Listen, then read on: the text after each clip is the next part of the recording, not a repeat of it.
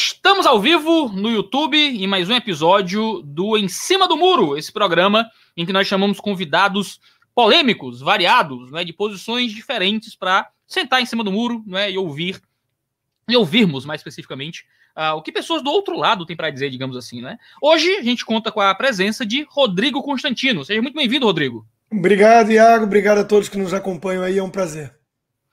Rodrigo, o você se consagrou escritor, não é? Aí comentarista político, ah, você publicou várias obras. Eu tenho quatro, pelo menos, aqui em casa, livros seus, certo? O, meu, o primeiro livro seu que eu li foi o, foi o Esquerda Caviar, né? Depois eu li o Privatize Já, certo? É o meu dos seus livros é o que eu mais gosto, esse aqui. Uh, depois você lançou Contra a Maré Vermelha, né? E depois o que eu me lembro esse aqui, né? O Ex-Libertário. Confissões. Eu, é. Isso. Eu quero entrar nesse aqui, logo para começar a conversa. Você escreveu Confissões de um Ex-Libertário, salvando o liberalismo dos liberais modernos. Você deixou de acreditar nas coisas que escreveu nos seus livros passados? Não, não muita coisa. Algumas eu até uso nesse livro das confissões, né? Comparação de textos anteriores com textos mais atuais, para mostrar Sim. essa diferença. Então, claro, eu, eu não tenho um compromisso com o erro. Se eu acreditar ou se eu me convencer de que eu estava equivocado em alguma coisa, eu não tenho nenhum problema em mudar, né? É, mas o que aconteceu é, é, curioso, assim, mudei algumas coisas. Mas o que aconteceu foi muito mais uma, uma guinada em relação à, à compreensão de certos valores, de certos aspectos que eu deixava mais de lado quando era um liberal libertário. Por exemplo, costumes, tradições, valores morais, coisas que eu achava que, não, isso aí é papo de conservador chato. E isso houve uma mudança.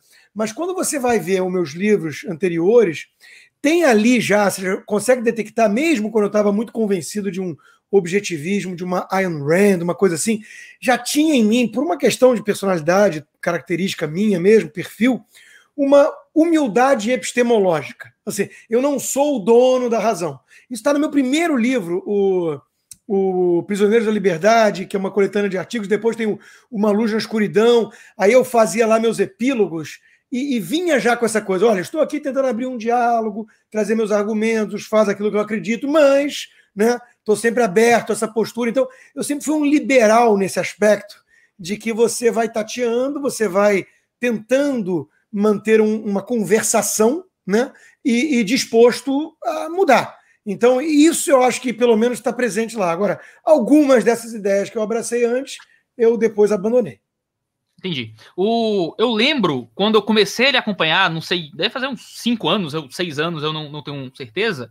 Eu lembro de uma frase que você falou uma vez, dizendo assim: que eu não acredito em Deus, mas eu acredito na igreja. E eu lembro que essa frase me marcou muito a época, porque foi, eu acho que a primeira vez que eu vi um comunicador público uh, que não acreditava na mesma fé que eu, falando bem de religião. Eu fiquei, meu Deus, como assim? Né? Nós não somos inimigos o tempo todo. E o Maurício Costa mandou uma pergunta dizendo o seguinte: que boa tarde, Iago. Parabéns pela iniciativa e por conversar com o grande Constantino. Pergunta para ele se ainda tem fé suficiente para ser ateu. Ele vai entender. ele, é, ele é meu patrono. É, ah. Olha, o, a provocação do Maurício é boa porque a gente faz lives exclusivas e ali é um grupo muito petit comitê e, e toca nesses assuntos às vezes. É, de novo, né? Eu era um ateu, eu, eu era aquilo que o, o, Luiz Felipe Pondé chama do inteligentinho, ateu inteligentinho. Eu, com 16 para 17 anos, eu, eu, usando a minha razão, né, eu constatei que tudo isso era o Papai Noel dos adultos, nós precisávamos criar uma coisa para dar sentido e tudo mais. E, e, aí depois, né, é aquela história, você vai amadurecendo, você vai vivendo é, algumas experiências, algumas coisas, vai lendo, né, e, e, e vai baixando um pouco a bola. Então, Sim. o primeiro estágio, o primeiro estágio foi esse estágio que é de um estudo é, do, do ponto de vista histórico, sociológico, que é você reconhecer o papel, o legado positivo do cristianismo e do catolicismo, da Igreja Católica, para a civilização ocidental, que é uma civilização basicamente judaico-cristã em termos de pilares, de valores e tudo mais. Então, esse primeiro estágio ocorreu já tem alguns anos. Né? Foi, foi quando você ouviu isso, falou, ah, tá bom, não acredito, mas pô, tem aqui uma coisa que não dá para negar. O papel importante para a cola do tecido social e tudo mais. Valores, freios. E aí depois, é, de novo, eu não, eu não gosto muito de, de imaginar que a crença ou a aproximação de uma fé divina chega pela fraqueza. Eu não acho que seja verdade isso, mas acho que existe esse preconceito no mundo dos inteligentinhos.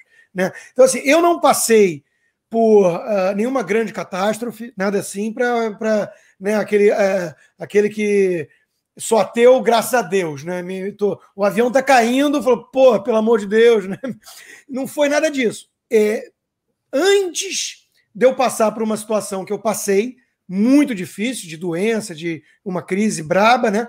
Que inclusive foi um período que culminou numa época que eu fui palestrar numa igreja em Brasília, no pastor JB Carvalho, e uh, ali tem gravado no YouTube essa minha palestra, né? Só áudio, mas ali foi muito comovente, muita gente ficou tocada também, porque eu falei, eu, quase cancelei minha viagem, estava passando por uma baita crise pessoal, né?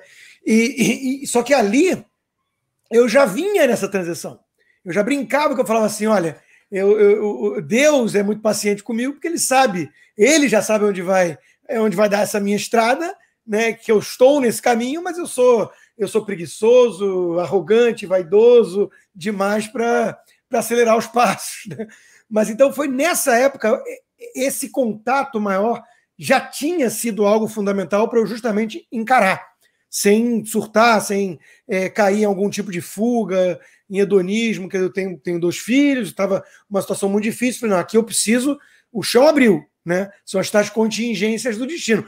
Aqui, mais do que nunca, é o momento de eu entender a relevância disso tudo. E, e a coisa que eu mais vejo né, nos conservadores religiosos, a, é, ao contrário de muitos liberais progressistas, né, é essa questão da gratidão. É uma coisa assim, é, de novo, né? a, a, postura dessas pessoas em relação à, à vida é uma postura de, de muito agradecimento. Né? É uma dádiva. E, e, em vez de que, em vez da postura do outro lado, que eu vejo que é uma postura não só arrogante do Prometeu, que quer assumir o papel divino, né? Como uma postura mimizenta. Nós estamos vendo hoje aí o que, que se tornou esse troço, né? O vitimismo e tudo mais. Então é aquela coisa sempre do eu mereço, eu quero, eu peço. E, e meu contato, minha aproximação com essa questão divina nunca foi, nunca foi em termos de pidão, né? Sempre foi em termos de gratidão. Então, mesmo nesse momento que pô, abriu o chão e eu podia ter flertado ali com alguma coisa mais é, porra, vingativa até, né? Por que, que isso aconteceu comigo? Eu, eu não fiz nada para merecer isso, né? Que é um tipo, um tipo de discurso que a gente vê por aí, a minha postura foi diametralmente oposta. Foi, tá bom, eu, eu vou encarar isso como uma, uma, uma, uma grande provação para eu me tornar uma pessoa melhor. Né? Então, acho que ali foi o pulo do gato.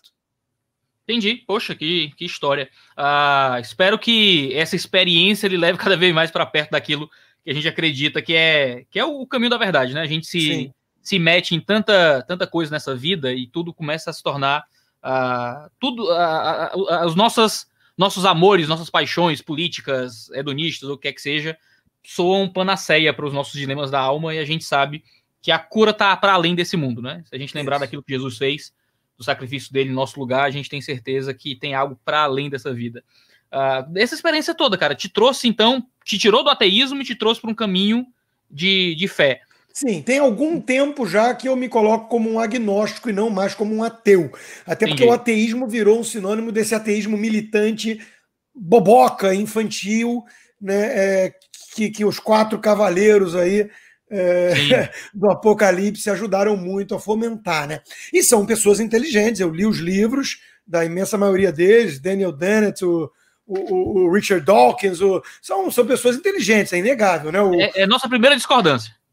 Ah, mas não, eu, talvez seja uma questão de. de é, é, bom, de coração não Eu acho que eles são, inteligentes, acho que são inteligentes nas áreas deles, né? Eu acho que o Dawkins, é, então, o biólogo, falta é um sabedoria, é. Falta talvez sabedoria, humildade, mas existe uma inteligência que você detecta ali, né? Na, na escrita deles, né? O, o, outro lá, o, o da carta uma nação cristã. O, o, Rich, o Rich, Rich, não, o. Como é que é o nome dele? Sam Harris, Sam Harris. Sam Harris o Sam Harris. Então eu li God todos eles. né? É, eu li todos eles. Né? E assim, é, é uma provocação. É, é uma provocação razoável a leitura. Mas você sente, mesmo ali, que algo está faltando e está faltando muito. Né? É, é, é uma frase que eu adoro do, do Karl Kraus, que é contemporâneo de Freud, né, que tem um livro de aforismos ácidos. E, e uma, um desses aforismos é, é o seguinte, né? Freia tuas paixões, mas cuidado para não dar asas soltas à sua razão. Né? Então, eu comecei a identificar que esses racionalistas, os iluministas, filósofos é, jacobinos, né, e, e, Voltaire e companhia, eu comecei a perceber que tinha ali muita inteligência, inteligência nesse sentido de um campo do saber. O que faltava era outra coisa. Faltava talvez o essencial. Né? Faltava a empatia, faltava o coração apontando para o lugar certo. Então, essa arrogância prometeica. Né? Então, o, o ateísmo virou sinônimo de militância arrogante. Como isso não bate com o meu perfil, como eu disse antes, né, na primeira resposta, eu abandonei esse troço. E aí eu me dizia assim: não, então eu sou um agnóstico, né? deixa eu suspender aqui o, o, o, julgamento. E hoje em dia, como eu não sou um cara que costuma ficar muito em cima do muro, eu estou querendo cair do lado certo. Mas ah, eu... vem pro nosso lado, vem pro é, lado. É. Tem um monte de gente que não presta desse lado aqui. Né? Dá, dá para ter mais um. mais um. Já que a gente está falando de religião, vamos continuar falando de religião. E alguém mandou a pergunta dizendo assim: ó, Rodrigo, Bolsonaro não te decepcionou ainda? Mas claro que decepcionou. Mas é preciso. É preciso. Eu gostei que você falou que já que está falando de religião. É, eu, é, é curioso assim. É, duas. É, vou, eu vou desmembrar a resposta em, em duas partes. Né? Primeiro, decepcionou. E mesmo eu respondendo de forma muito objetiva que decepcionou, porque existe uma tentativa de uma, criar uma narrativa né, de que eu sou bolsonarista, gado, e isso é, é intriga da oposição, isso é uma forma de você tentar desqualificar uh, o, o, os meus argumentos. É, relação... o que quando eu anunciei que você veio, o que eu ouvi muito é que você é o passapano oficial do então, governo. Mas isso é uma baboseira, né? É, eu posso criticar o governo, o Bolsonaro, um monte de coisa, mais e talvez com mais embasamento do que muitos deles. O problema é que existe um anti-bolsonarismo histérico que tomou conta de uma parte da direita liberal, né? E, e hoje em dia, se você não encara o Bolsonaro e o governo como a, a pior coisa que aconteceu no Brasil, você é passapano, você é vendido e tudo mais. Então, é, é, eu tomei uma defensiva por ver o grau de oportunismo e de falta de senso de prioridade e proporção dessa turma, que está dando munição para a extrema esquerda e, por aí vai. Então, é, eu acho que foi um, uma questão de percepção. Né?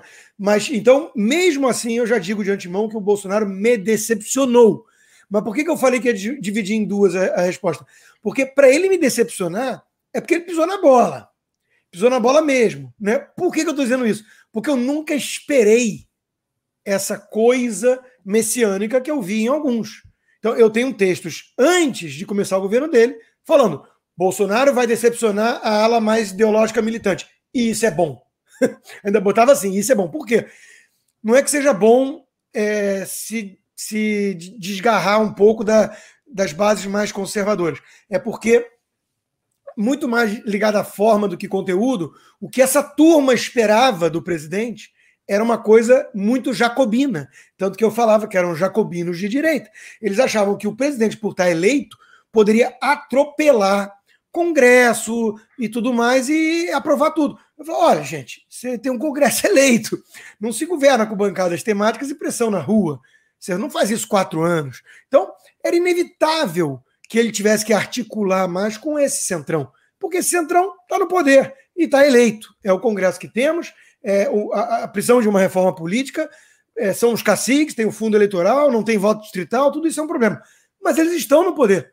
Então não há alternativa. Então eu nunca, nunca alimentei a esperança ou a utopia de que ele, por ter sido eleito, ia conseguir botar a agenda dele é, goela abaixo de todo mundo. Então, mas ele foi, ele foi, eleito em parte com esse discurso, né? De que não ia fazer Não resta a menor dúvida, mas, mas, mas tá para nascer um, um, político, um candidato que não foi eleito com algum grau de estelionato eleitoral ou então de forçação de barra. Narrativa. Thomas Cowell fala isso, né? Que você só se elege se mentir. É, mentir. É. E olha que o Bolsonaro é um dos mais genuínos que eu vejo aí dessa turma. Né, você vai ver um governador de São Paulo, João Dória, por exemplo, para mim ele é, ele é o ícone daquele cara que passa por um filtro marqueteiro. O, o, Bolsonaro ele tem um marketing no estilo natural dele, mas não resta a menor dúvida que ele vendeu é, coisas que ele sabia que não ia poder entregar. Ou se ele não sabia, ele, ele sabia, porque ele estava no sétimo mandato dele. Então, ah, assim, ele, ele, é burro, mas não é bobo. É, eu acho que ele enganou nesse aspecto, é, é, é seduzindo o eleito, parte do eleitorado né, uhum. com uma mensagem antipolítica que era fadada ao fracasso. Era fadada ao fracasso e que não condizia com quem ele era, não é o cara que tá na. Ele não era um outsider, não é o cara que tava Exato. aí Ele não era o Trump, porque o Trump uhum. tem várias características diferentes. O Trump era um magnata bilionário que nunca foi político. Segundo, o Trump é um, um, venceu num país bipartidário. Significa dizer que ele precisa, ele precisou vencer 16 concorrentes nas primárias, mas uma vez eleito, ele tem o Partido Republicano por trás, que dominou o Senado, por exemplo. Então, claro, não quer dizer que todo mundo vai votar o tempo inteiro de forma coesa e monolítica, mas ele tinha ali uma base de apoio que o Bolsonaro nunca vai ter. São 30 partidos na Câmara, tudo fragmentado. Então, é, era essa análise, era óbvio, eu fiz ela antes do começo do governo. Falava, óbvio que vai ser diferente. E, e me causava alguma espécie a turma mais empolgada bolsonarista não perceber. Alguns talvez soubessem e estavam juntos no tal estelionato. Outros outros realmente acreditaram, é o Messias Salvador, né? E, e quem acredita nisso em política, que é uma, é, é uma transposição da, do, do, do, campo da religião para a política e é muito perigoso, tá fadado a quebrar as caras ou quebrar os outros, né? Porque só Sim. tem uma coisa ou outra. Ah, não. O, o, o pessoal. Te, você hoje é muito relacionado às defesas do bolsonarismo, né? Tem até aquela lista que saiu de 81 jornalistas e influenciadores elaborado por membros do governo, né? Uh, e você sai né, na lista como alguém que é a favor do governo, do Ministério da, da Economia. É, da economia principalmente que está ali, né? Você, você, nesse sentido, já que você é associado não aos detratores, Sim. mas aos defensores. A gente fala um pouco, um pouco mais da lista já já. Mas o que é que. Uh, o que é que você acha que mais. A pergunta exatamente era: já que você geralmente é visto como alguém que está favorável ao governo de alguma forma, uh, e usam isso até contra você como xingamento e tal. O que é que mais te incomoda no governo Bolsonaro hoje? O, o que é que mais te frustra? O que é que tu acha que, que tem que mudar? E não só isso, nas defesas do Bolsonaro. Se dizem que você é o passapano oficial, uh, e você tá falando mal da galera que tinha muita esperança no Bolsonaro, isso não parece com, com dizer, não é? Como, o que é que você acha? A pergunta é dupla. Onde é que você acha que o Bolsonaro tá errando? Qual é o que é que mais te incomoda? E onde é que você acha que os apoiadores do Bolsonaro estão errando? Tá. Nesse nível de apoio exagerado. Beleza. É, vamos lá, né? O que, que o presidente podia ter feito de diferente? Um monte de coisas. Eu, eu, o que ele não podia ter feito de muito diferente? Ter que cair no colo de alguma forma do Centrão. Uhum. Né, para articular. E, e, de preferência sem mensalão e sem petrolão. Então isso significa o quê? Isso significa que ele ia ter que oferecer, de alguma forma, um neco do governo ou desidratar as pautas virtuosas de reforma, né, porque tem que é, é, passar pelo crivo do Congresso eleito. Então não é o Paulo Guedes, um primeiro-ministro, é, um destro esclarecido, que vai impor uma reforma. Ele tem uma equipe maravilhosa, montou, assim como vários outros ministros, mas tem um Congresso. Então, é, eu, eu esperava que ele fosse ter que ceder alguns anéis para manter os dedos, ou seja, a essência do projeto. Tá? Então, é, de novo, algum grau de decepção eu estava prevendo problemas, né? Eu acho que ele caiu no colo do Centrão de alguma maneira que tem a ver né, com problemas que surgiram envolvendo a sua família. Então, isso foi um fator que deve ter levado ele ali, porque sempre quiseram derrubá-lo. Sempre quiseram. Agora estão voltando a falar, a PGE, né, a, é, de, de eleitoral lá, estão voltando a falar de investigar os financiadores da campanha dele, uma das campanhas mais baratas que o Brasil já teve. Né? Por quê? Porque desde o começo a gente sabia que ele batendo de frente com um certo sistema iam preparar um terreno para puxar o tapete, reverter no tapetão. Né? Então isso aí significa o quê? Impeachment. Então já tem vários pedidos, é, tudo infundado, né? É, tem a questão da chapa eleitoral, tem a questão. Da... Então eles iam tentar. Só que, de novo, se eles encontraram algum indício, alguma coisa que dá de fato para seguir o caminho, ele ficou refém, ele está fragilizado. Então, eu acho que isso pode ter acontecido, no caso envolvendo Flávio e companhia. Né? Então, isso é um fator, e aí ele caiu no colo dessa turma pelas razões erradas. Não foi porque é, é, era o que tinha que ser feito. É, É por uma questão de que, pô, ele tem um telhado de vidro e isso prejudicou o Brasil e prejudicou o governo dele. E então, segundo, o, que você tá dizendo, o que você está dizendo é que hum, provavelmente o Flávio Bolsonaro está de conluio com o Centrão para tentar proteger o filho, que provavelmente é culpado das acusações de corrupção. Isso é uma probabilidade, ou uma possibilidade, pelo menos.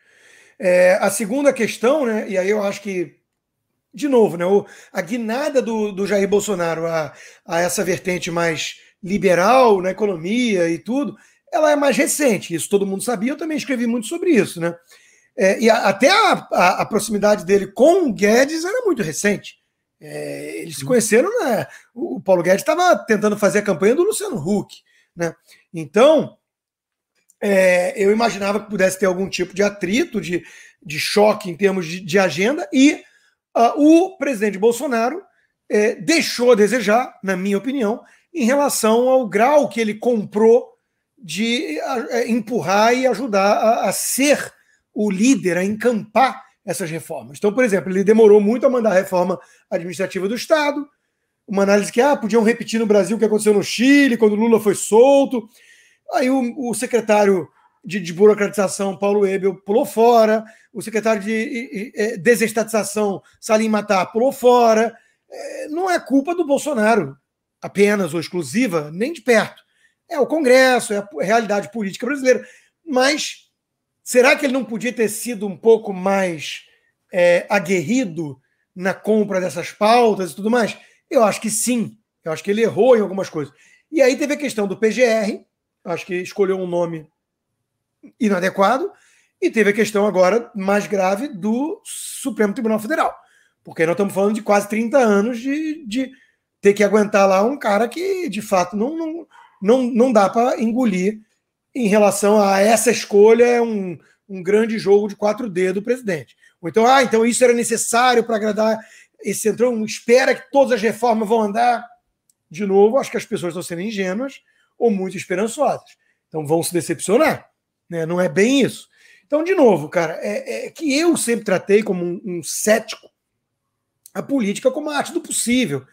Então, de novo, existem esses pontos de decepção, mas eu não esperava o Paulo Guedes com carta branca e o presidente Bolsonaro. Não era isso que eu esperava. Então, assim, é, tem que combinar com os russos. O Congresso. O que me incomoda, e porque aí vamos já para a segunda questão, né? O que, que me incomoda e por que, que muita gente acha que eu sou bolsonarista? É porque eu olho tudo isso. E aí eu estou fazendo essa análise com você. Aí eu vou olhar para os meus pares na mídia e a análise deles é: Bolsonaro não quer, Bolsonaro é, é, Bolsonaro é o culpado de tudo. Caramba, cara, tem um Congresso, tem um Rodrigo Maia cheio de poder, embarreirando pauta, tem um monte de questão ali né, que não é culpa do presidente. E aí tem outros aspectos. Né?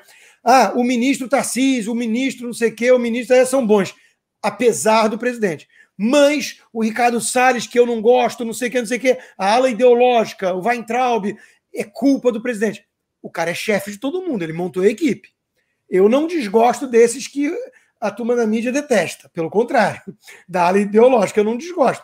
Mas você não pode culpar o presidente pelos ministros que você acha ruim é, e elogiar e, e, não elogiar pelos que você acha bom. Ele é, o, ele é o capitão da equipe. Então, você começa a ver a postura da mídia, você fica na defensiva. Você fala, cara, parece que o Bolsonaro. Eu até cheguei a brincar em alguns programas de debate né, na minha bancada. Putz, acordei com dor de dente hoje, maldito Bolsonaro, né? Porque essa é a postura dessa turma, não estão fazendo análise estão fazendo militância, porque não suportam nada mais à direita. Então, eu, eu, eu vendo esse jogo, eu vendo o big picture, né, observando a floresta em vez da árvore, eu vejo, opa, calma lá. Eu não vou fazer papel de idiota útil de extrema esquerda, eu não vou ser instrumento de PSOL infiltrado, incrustado na mídia, que é o que temos. A mídia. Agora, você, você não acha que existe uma mídia extremamente bolsonarista que acaba ignorando isso para o outro lado? Pensa em Alan então, dos Santos, Bernardo Kister, não, então, o Alan, papel de arte contra o Bolsonaro? Existe, mas até o Alan, veja que curioso, né? Até o Alan, sempre muito mais bolsonarista e nunca algumas, algumas é, vantagens do Alan em relação a esses meus pares. Né? Primeiro, o Alan nunca escondeu ser um conservador e apoiar o projeto do presidente. Nunca escondeu.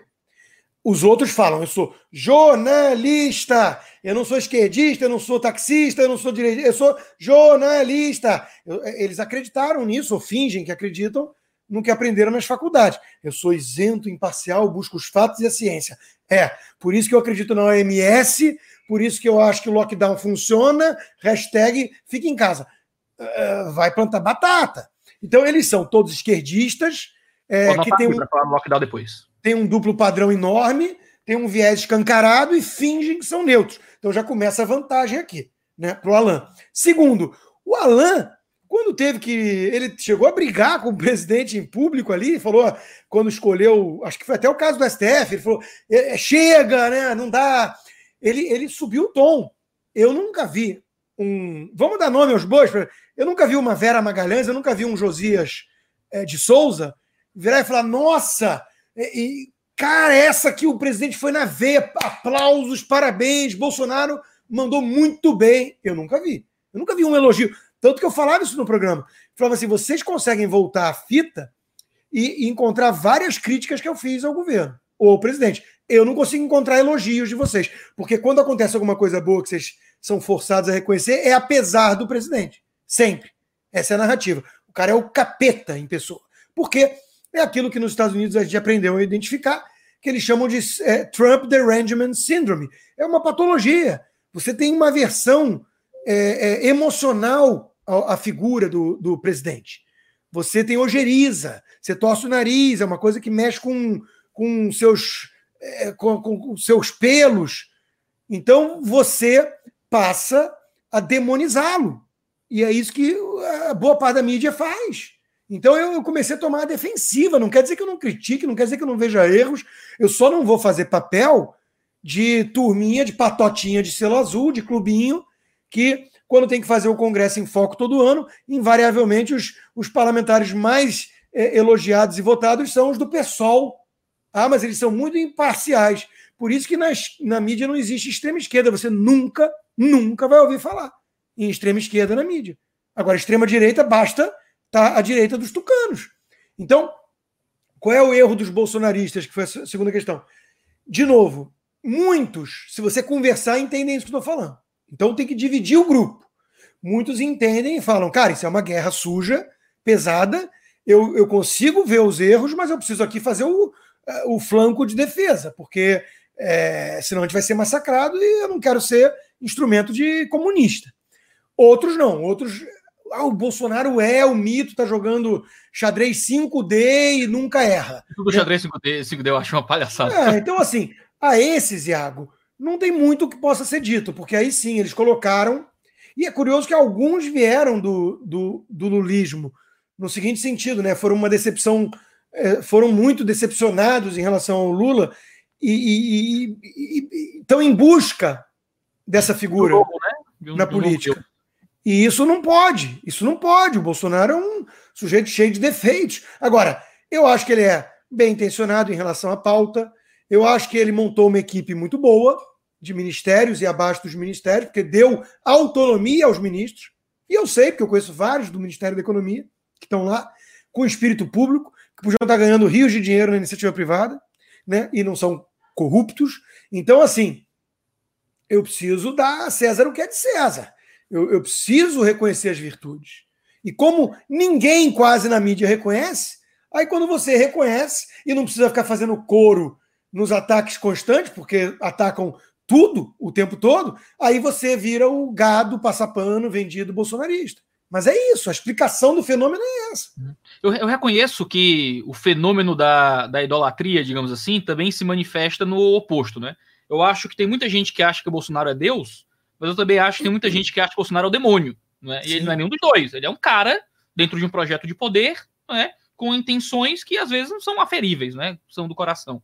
Agora, o que mais me deixa preocupado, Rodrigo, não sei se você vai concordar comigo, é o modo como Bolsonaro se tornou um tipo de, de figura, como eu diria, incriticável em alguns grupos, por causa das, da, da, da, das outras possibilidades que podem vir no lugar dele, né? Cuidado, senão o, PC, o PT volta e tal. É, virou até um meme isso, isso virou é. até um meme. Qualquer coisa que você fosse criticar e o PT, exatamente. PT.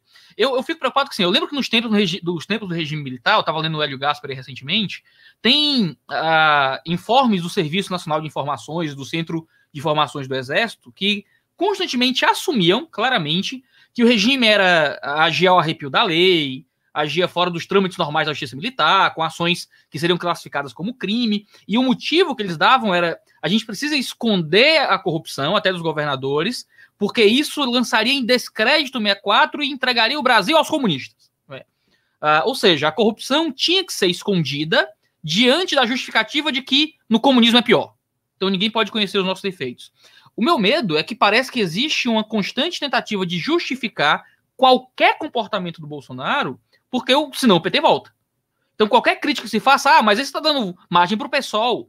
Se eu falo do Bolsonaro, é, por exemplo, eu sou um cara de direita liberal, ah, conservador, quase anarcocapitalista mas eu sou chamado de comunista todo dia na internet. Por quê? Porque eu teço críticas ao que eu vejo mais no bolsonarismo do que no Bolsonaro. Uhum. Me preocupa muito mais o fenômeno de relação do homem com a política do que com a política de Brasília por si só. E, e eu tenho medo do que isso justifica.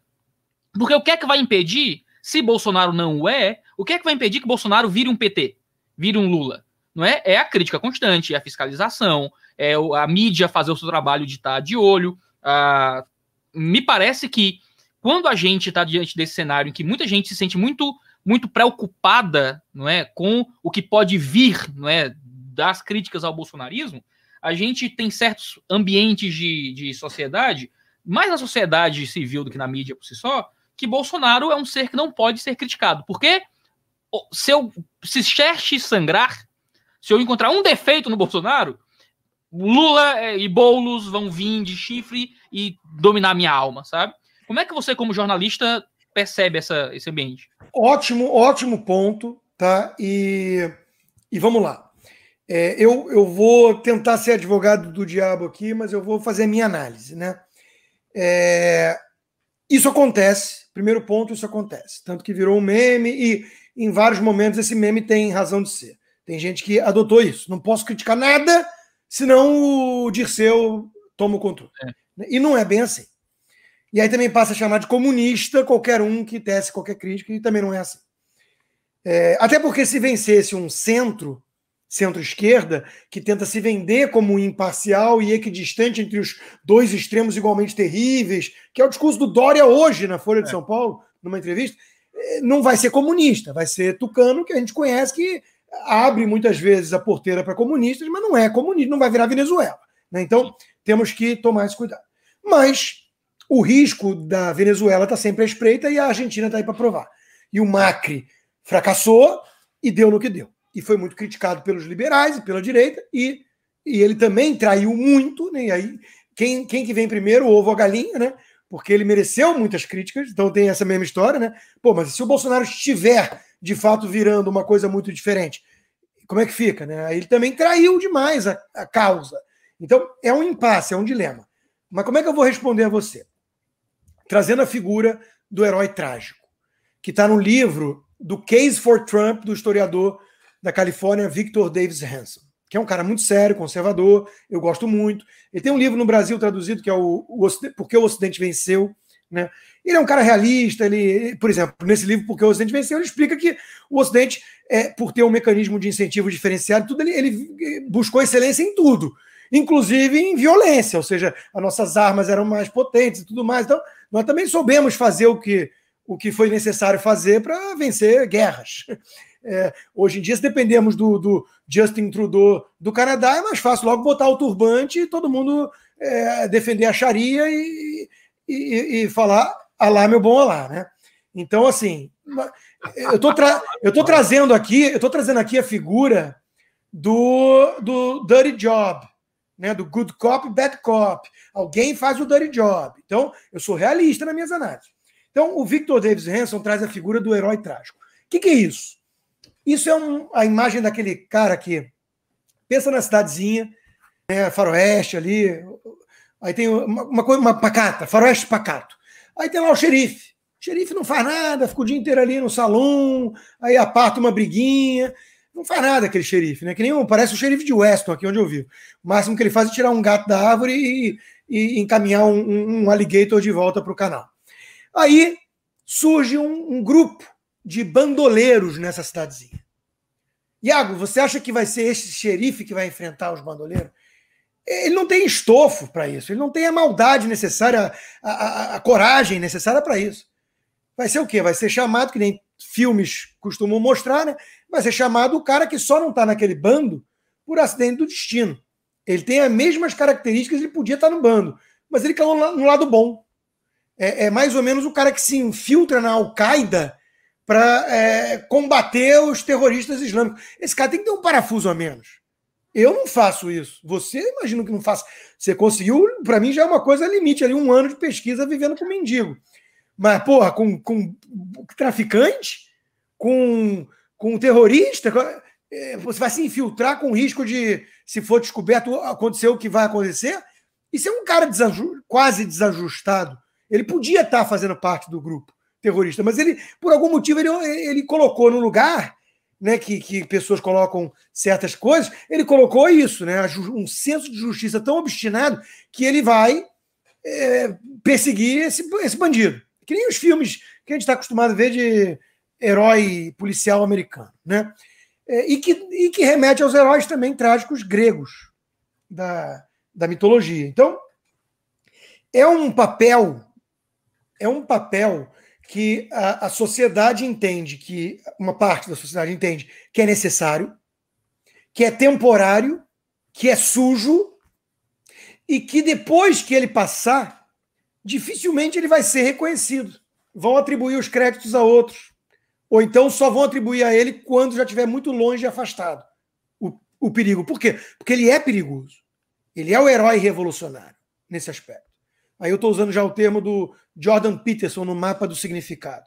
Né? Ele é aquele que veio chacoalhar o sistema, isso traz é, angústia, incerteza, e ao mesmo tempo é necessário, porque senão a coisa está implodindo. Né? Então, esse é o papel do Trump. Esse é o papel do Trump. Só que é um estilo tóxico. É uma coisa que, que gera um efeito colateral. Né? Então, a gente quer voltar a uma certa normalidade, mas se a gente aceita a premissa que estamos numa guerra política, cultural e até, quiçá, espiritual contra gente do mal que está realmente querendo subverter todos os valores e pilares da civilização que a gente herdou, né? e eu vejo muito assim, porque não é razoável ideologia de gênero, essas loucuras todas, da forma que eles estão fazendo. Já tem gente banalizando ou relativizando até pedofilia. Então a gente está lidando com gente insana, ou que se desviou muito do, do, do bom, do, do bem, né? do lado bom. Então, se é isso que está em jogo, me desculpa, não tem muito espaço para ser prudente e sofisticado, para ser o conservador de, de é, charuto e vinho.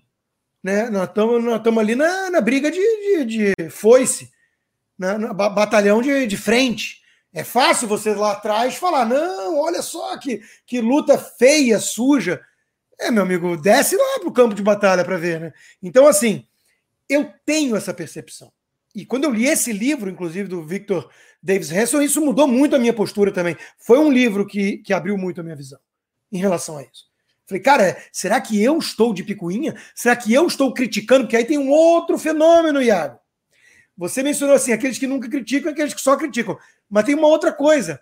Aqueles que querem ser aceito pela patota que é totalmente dominada pela hegemonia progressista, que odeia o Bolsonaro, odeia, essa turma que quer ser aceita pelo, pela patota do selo azul, ela precisa sinalizar a, a suposta imparcialidade. Como é que ela faz isso? Pegando carona e, ó, eu também critico, olha aqui, ó, olha eu criticando junto com vocês. Sim, só que primeiro, eles só criticam, e segundo, você está criticando certas coisas que já começam a não fazer muito sentido. Quer ver um exemplo? Moro, João Moedo do Partido Novo, todo mundo, Dória, todos eles criticando o Bolsonaro, ou o bolsonarismo, como se fosse uma coisa análoga ao petismo. Me desculpa, Iago, estão comparando laranja com banana. Estão comparando uma quadrilha criminosa que assaltou o Estado brasileiro há 14 anos, que é, é, é, faz parte do Foro de São Paulo, que flerta com o modelo cubano e venezuelano, e mais e mais e mais coisas que eu posso ficar o programa inteiro elencando, com um cara meio fanfarrão, meio tosco. Talvez que o filho tenha feito rachadinha que todos fazem no gabinete. E com um ministério composto por Paulo Guedes, Tarcísio, e não pelo, pelos cabeças de bagre petista que não sabem que 2 mais 2 é 4. Sério que vocês estão falando? Não, nem o PT, nem o Bolsonaro. Isso é sinalização de falsa imparcialidade.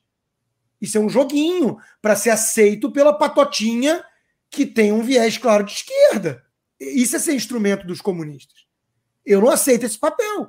Eu critico o Bolsonaro, estou fazendo aqui no programa. Agora, não me peça para fingir que o Bolsonaro é tão ruim quanto qualquer outro ou quanto o PT. Não, não é. É, é a melhor equipe ministerial e uma agenda virtuosa como a gente não vê há décadas no Brasil. Agora, ele decepciona? Decepciona em um monte de coisa. Mas isso é um fato. Não dá para comparar isso com o PT, não. Não, não dá para comparar nem com o PSDB. Mas aí tudo bem, eu deixo lá para uma outra história. Então, eu não tenho necessidade de aceitação pela patotinha. Isso está evidente já, né? Eu não dou a mínima para ser acusado de gado de, por eles. E quem me acompanha vai ver que eu critico. Mas eu não vou ficar catando pelo em ovo para dizer que eu critico. E ainda mais fazendo uma forçação de barra para comparar isso com uma quadrilha comunista. Não me peça esse papel. Seria uma análise equivocada. Então, eu entendo a figura do herói trágico, eu entendo que a gente suspende nesse momento de guerra alguns critérios de preciosismo, porque somebody has to do the dirty job. Eu adoraria ser o good cop, o, o conservador que está numa livraria conversando sobre Edmund Burke. Só que tem alguém que está lá enfrentando os Sleeping Giants e os comunistas que estão é, fazendo ameaça, te cancelando, te, te, de, te derrubando do emprego e coisas piores. Tem alguém que está encarando essa, essa turma. Não é, o, não é o João Dionísio Amoedo. Não é. Não é o João Dória. Isso eu te garanto. Te garanto que se eles precisarem acender cinco velas para acenar, ó, oh, Sleeping, Sleeping, eu, Giants, eu, eu posso não concordar muito com você, mas eu também, ó, também respeito o combate ao, ao discurso de ódio e fake news. Né? Isso foi a fala do Moro. Então, me desculpa. Se depender dessa turma, nós vamos sim ser atropelados pelos comunes. Porque nós, nós não estamos enxergando o que está acontecendo. Eu tive um vídeo, uma entrevista com o médico doutor Alessandro Loyola, com mais de uma hora e quinze de conversa sobre mil assuntos, inclusive religião, natureza humana, onde ele criticou a OMS e as diretrizes que vêm da OMS em relação à pandemia, e o vídeo foi tirado do ar. E o YouTube alegou que não pode criticar a OMS, que eu não, não posso questionar as autoridades locais é, é, sanitárias e a OMS, ou, ou a OMS. Nós não percebemos que a gente está vivendo ainda numa espécie de tirania dos especialistas globalistas? E, e que o pessoal cancela porque pegou uma fala minha totalmente distorcida, que invertia o sentido que eu estava dando, porque eu estava dizendo justamente que minha filha não tinha sido estuprada, para falar o que eu falei. E aí eles falam: se a filha do Constantino fosse estuprada, ele não entregaria o, o estuprador. E aí, com base nisso, eu perco dois empregos dois que se desmembram, porque o grupo Record tinha três. Era rádio, jornal e, e, e o site com a TV. Então, é, isso é o quê? Isso é fascismo, isso é fascismo, isso é ameaça fascista, assim como o STF, que persegue crítico do STF bolsonarista. Aí vai falar, tá bom, mas a, a Sarah Winter é meio esquisitona mesmo, né? E, pô, soltar fogo de artifício não pode. Tá bom. Presa tornozeleira eletrônica, conta suspensa de Twitter, o outro Eustáquio não poder twittar, o cara é jornalista, não pode. Crime de pensamento não, é o que ele vai twittar e não o que ele fez, enquanto que Antifa, Black Bloc, promove quebra-quebra e tudo, e MST e nada. E, e, assim, como é que a gente vai enfrentar Antifa e Black Bloc e MST? Com João Dionísio Amoedo? good luck. Aí eu acho mais fácil logo aderir ao MST. Eu, eu votei no Bolsonaro no primeiro e no segundo turno. Né? Eu entendia o, aquilo que o PT representava e diante do maior escândalo de corrupção da história do Brasil, não é? o Bolsonaro era o único que tinha estofo para vencer as eleições ali. Uh, o que me preocupa é onde isso pode chegar. Não é? Uh, você certamente tem uma interpretação mais positiva do, do governo Bolsonaro do que eu tenho. Uh, caiu, acho que caiu aqui, caiu aqui? Você tá aí? O quê? Acho que caiu pra mim. Ou, ou, a internet ficou ruim ou a sua. Uh, você certamente tem a interpretação mais positiva do governo Bolsonaro do que eu tenho com relação a algumas coisas, mas eu não estou aqui para rebater cada uma das suas declarações nem nada parecido. Uh, mas o que mais me assusta é, em nome dessa guerra, o que é que a gente pode assumir? Sim, é? Sim isso me assusta também. De cancelamento, Sim. de lista, não é? Isso, de lista isso negra. Me assusta também porque é aquela história, né? Se você. O Nietzsche já alertava, né? Isso. Cuidado se você olhar demais para o abismo, ele olha de volta, ele te, te seduz né? E, e o mesmo para monstros, né? Se você, se você passar tempo demais, é o exemplo que eu dei do cara que está infiltrado na Al-Qaeda. Né? Esse cara ele, ele se transformou em, em uma, uma, uma, pessoa totalmente diferente, provavelmente, do que ele era ou podia, podia ter sido. Ele se tornou agora, agora, veja, o, o que me assusta nessa analogia é que você tem um cara que ele não está simplesmente infiltrado sozinho, você tem alguém que forma cultura também. E muito da cultura assim, que em volta do Bolsonaro é que você tem que apoiar aquilo que ele é. A galera não interpreta o Bolsonaro como um mal, como, sabe, sabe antigamente, a sangria, o povo não tinha antibiótico, tinha que sangrar, a pessoa até quase morrer. Na, durante, eles tinham, era só o que eles tinham, e tudo bem, sangra o cara. O Bolsonaro é tipo uma sangria, ele é um, um remédio ruim para um problema um pouco pior, que a gente não sabe se vai funcionar bem, mas é o que tem, vai. Mas a gente tem que lutar para conseguir um avanço médico para ter políticos melhores do que aquilo. Exatamente. E, que eu, eu, chamei, eu, eu chamei isso de fortalecer as instituições. Aí teve o Fernando, acho que é Fernando Melo, né?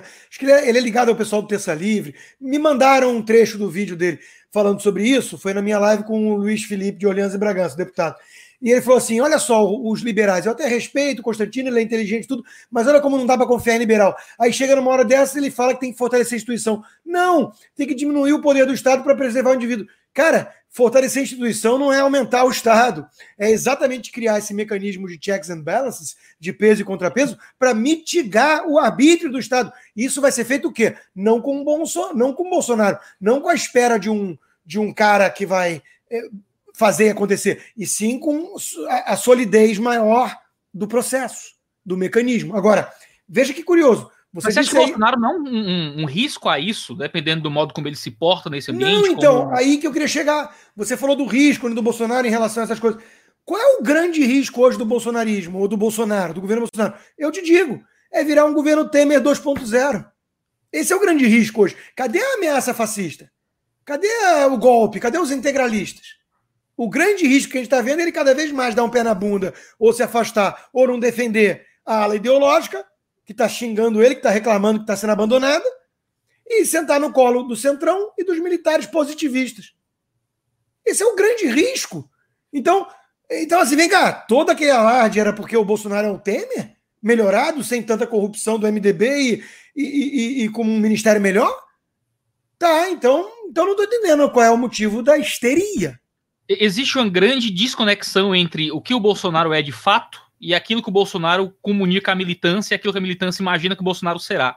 Se Bolsonaro fosse aquilo que sua militância quer que ele seja, ele ia fechar o STF, não é? ele ia tomar conta e resolver. Ah, parece que a ala mais radical do bolsonarismo tem a esperança de que o Bolsonaro seja um ditador do bem. Não é? Como o cara que vai vir e resolver tudo. Aquele, aquele velho, aquela velha panaceia da ditadura militar, né? É. Tem intervenção militar, resolve tudo, manda todo mundo embora, mata os comunistas e agora o Brasil vai ser aquele folheto do testemunho de Jeová em que a criança brinca com um tigre na rua, né? Uh, eu acho que essa é a grande desconexão e o meu grande Sim. medo, de novo, é termos uma vitória de pirro. Porque eu tenho exatamente as mesmas preocupações com ideologia de gênero nas escolas, né, essas questões todas, mas aí Bolsonaro aparece com discursos que muitas vezes não são muito diferentes de coisas que eu também condeno. Ele, tudo bem, ele tá contra o aborto, ótimo, ele tá contra o de gênero, ótimo. Mas aí, aí a gente vai entrar numa polêmica que surgiu muito aqui nos comentários. Aí a gente entra na questão da pandemia, que certamente foi um assunto que colocou o governo Bolsonaro em uma situação de cheque qualquer presidente que tivesse no, no mundo teria estaria nessa situação, né? Uh, mas isso foi um grande ponto que colocou o Bolsonaro em uma zona de escrutínio muito mais intenso. Eu, pessoalmente, minha interpretação é que o Bolsonaro foi um, um, um irresponsável no cuidado com a pandemia.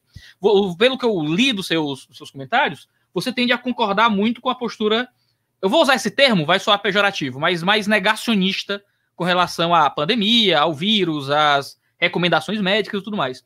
Como é que você tem interpretado a postura do Bolsonaro nessa, nessa nesse trato com a pandemia? É, sem dúvida, de uma forma muito mais benevolente do que você. Eu não vejo ele como alguém é, insensível e muito menos genocida, como alguns pintaram. É, é, eu, genocida, eu acho também. Desculpa é, colocaram, mas, colocaram na conta dele. Colocaram é, na conta dele cada obra. Existe uma pequena desconexão entre você botar 6 milhões de judeus em campo de concentração e matar, e você ter uma postura sobre saúde pública ruim, certo? Sabe? Existe sim, um sim. grande e um amplo esperto aí. Dizer, ah, Bolsonaro é genocida é ser, é ser ignorante com relação aos genocídios que realmente sim, aconteceram. Eu lembro é. de Pol Pot, Pol Pot matou um terço do país, brother. Isso. Um, sabe, três, cada três pessoas uma morreu por assassinato real. Não é? Agora, ah, o cara é genocida, eu acho isso um absurdo. Mas sim. eu ainda acredito que Bolsonaro é responsável pelo negacionismo com relação à pandemia dele, por muito descaso de. Sabe, as pesquisas mostram que dentro. Aí depende da, do grau de confiança que você vai dar às pesquisas, de que uh, uh, o grau de isolamento social da base governista é extremamente menor do que de pessoas que não são da base governista, por exemplo. Né? Existe uma influência política e cultural do Bolsonaro sobre pessoas, mesmo que os governadores tenham algum grau de autonomia. Iago, a minha análise até hoje em relação à pandemia é bem contra senso. Uhum. Né? Pelo menos esse senso comum, que ainda mais o que domina a mídia e tudo mais. Para mim, há uma histeria coletiva. Há um excesso de reação. Há um flerte perigosíssimo com o autoritarismo. Aliás, essa ameaça, sim, vem muito mais desses governantes que falam em nome da ciência, que escutam os tecnocratas e a OMS e que em prol de salvar vidas, porque só eles se preocupam com as vidas, é o monopólio da virtude, eles estão dispostos a fechar tudo, trancar, bater e, e calar a boca. Né? Então, dentro desse contexto de histeria coletiva, de pânico generalizado e da mídia abutre alimentando, eu prefiro mil vezes a postura do Bolsonaro. Não quer dizer que ele não tenha errado. Eu acho que ele acertou muito mais do que ele errou nessa questão toda. Tá? É, mas ele podia ter feito de forma, e aí vem sempre essa questão da forma. Ele podia ter se comunicado melhor, ele podia ter respeitado mais uh, uh, os que perderam, parentes e tudo. É claro que é difícil julgar, porque eu fui cancelado e eu sei o que, que é isso aí, depois que ele é o cara mais difamado, distorcido, atacado de forma injusta do planeta. Ele e o Trump. Então o Trump aconteceu a mesma coisa aqui nos Estados Unidos. O, o, o, governador de Nova York era um ícone da ciência, porque falava bonito, enquanto que Nova York é o fracasso total em termos de resultado. E o Trump é o responsável por 250 mil mortes. Igual. E aí está aí o resultado na eleição, né? Isso óbvio que influenciou e serviu de lição para os democratas brasileiros, né? a esquerda brasileira. Então, é, assim, o uso, a exploração demagógica sensacionalista e o grau de arbítrio e autoritarismo por conta dos isolacionistas, da, da, da, da quarentena, da, da, turma da quarentena gourmet, hashtag fica em casa, eu me preocupo com vidas e você só quer saber de economia. O que essa turma fez é inadmissível e isso me tira o sono. Muito mais do que qualquer roubo tosco do Bolsonaro. Na essência, o Bolsonaro está muito mais perto da razão e da verdade. Nós temos que defender aqui é, é, sanidade, liberdade e, e, contra essa histeria que está transformando o mundo ocidental numa província chinesa. Tá, tá muito esquisito. Aqui, ó. The Price of Panic. Esse livro aqui vai chegar no Brasil, tá? É, vai levar um tempo, mas é, três autores e mostram isso. A, a pandemia do Covid-19 não é sem precedente. Nós tivemos é, no passado pandemias que mataram de 250 mil a um milhão de pessoas no mundo. O que é sem precedente é a reação. É uma coisa. Eu estou assustado.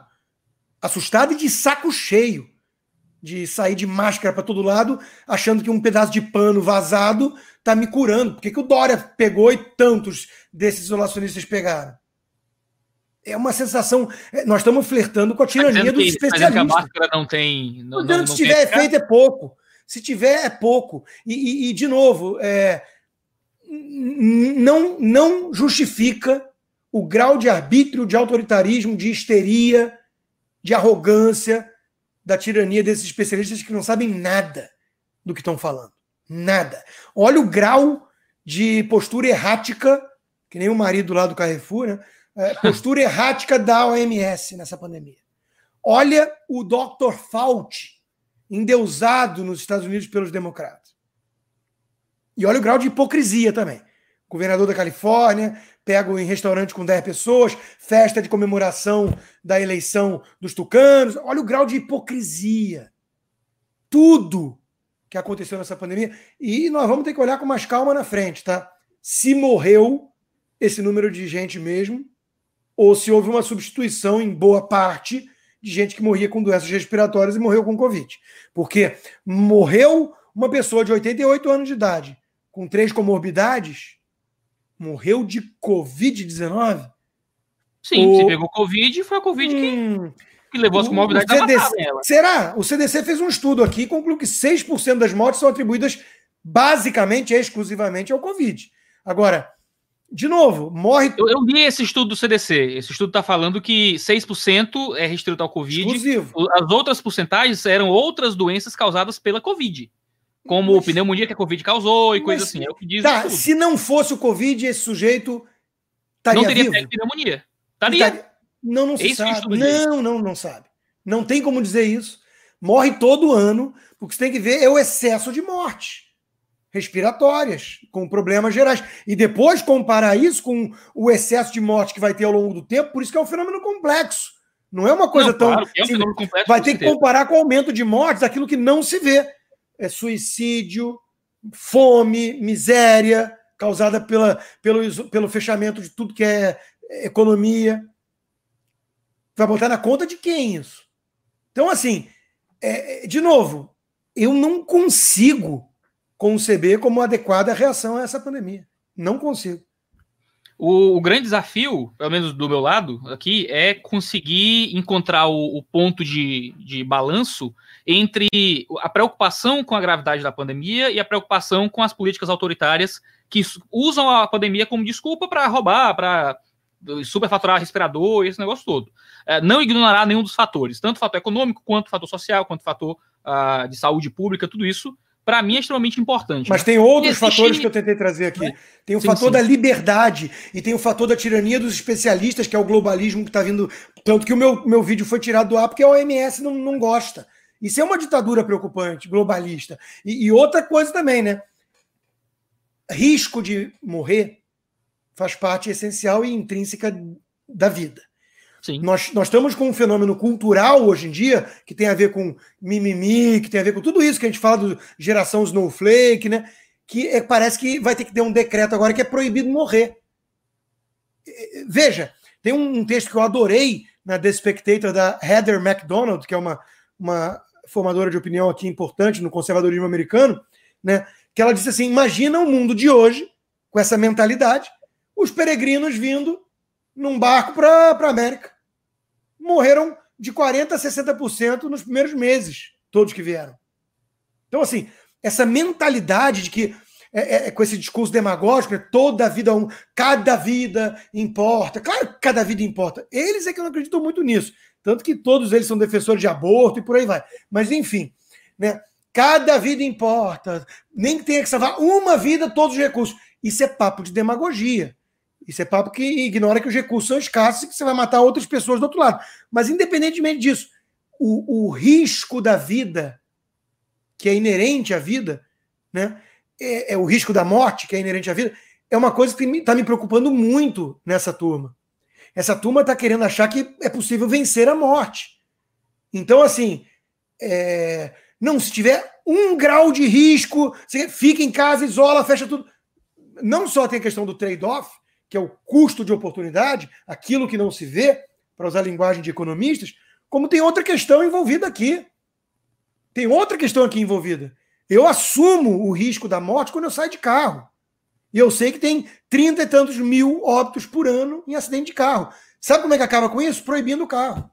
Sabe por que a gente não faz isso? Porque, em primeiro lugar, eu quero minha liberdade, em segundo lugar, me traz várias comodidades e, e ganhos e vantagens que eu aceito o risco de que eu possa amanhã estar envolvido num desses acidentes. Então, vai vai para lá com esse papo de que eh, tudo que importa na vida é sobreviver. Quando eu escrevi sobre isso e falei, inclusive, que quem estava morrendo era gente com é, uma faixa etária muito elevada e comorbidade, aí vieram explorar os canceladores que eu era uma pessoa insensível e genocida e que eu defendia a morte dos velhos. Olha, se nós entrarmos numa guerra, contra o Islã, contra a China. Nós vamos mandar para o campo de batalha jovens. E nós vamos fazer isso sabendo que uma proporção razoável não vai voltar. É inerente a qualquer guerra. A alternativa é não ir para a guerra? Então, perceba que o Ocidente sobreviveu, e não só sobreviveu, porque sobreviver não é tudo que importa na vida, sobreviveu preservando valores, princípios e a liberdade, que é o valor mais caro do Ocidente, que não tem em outras culturas, não na mesma proporção, matando ou deixando morrer milhões de jovens. E de repente nós botamos na cabeça que não pode morrer mais um idoso, mesmo que ele tenha 89 anos de idade e quatro comorbidades. Quando você coloca dessa forma, fala, ah, você quer matar os idosos. Aí já está detectada a demagogia. Porque eu não estou falando isso. Sim. O, eu, eu acho que essas comparações não cabem. De novo, já disse que eu não estou aqui para rebatê-lo em suas declarações. A ideia do em cima do muro é justamente criar um ambiente de, de diálogo cultural em que pessoas de lados diferentes do muro podem sentar para conversar e se ouvir. E eu, o, o que eu mais gosto nesse programa é o fato de que o público odeia todo mundo, não é? Então, quando eu chamei, sei lá, Felipe Moura Brasil, tá, para de chamar esse povo de esquerda, chama um direitinho de verdade. Agora, eu Constantino, ele tá todo louco. Mas eu acho que você faz um ótimo, um ótimo trabalho e um ótimo papel nesse aspecto, porque nós precisamos do, do diálogo construtivo. A, a, minha e... ideia com esse programa é cancelar o cancelamento. Isso, é nós precisamos atravessar para se ouvir. Aquilo que o Ben Shapiro aqui chama de atravessar o corredor para ir escutar o outro lado.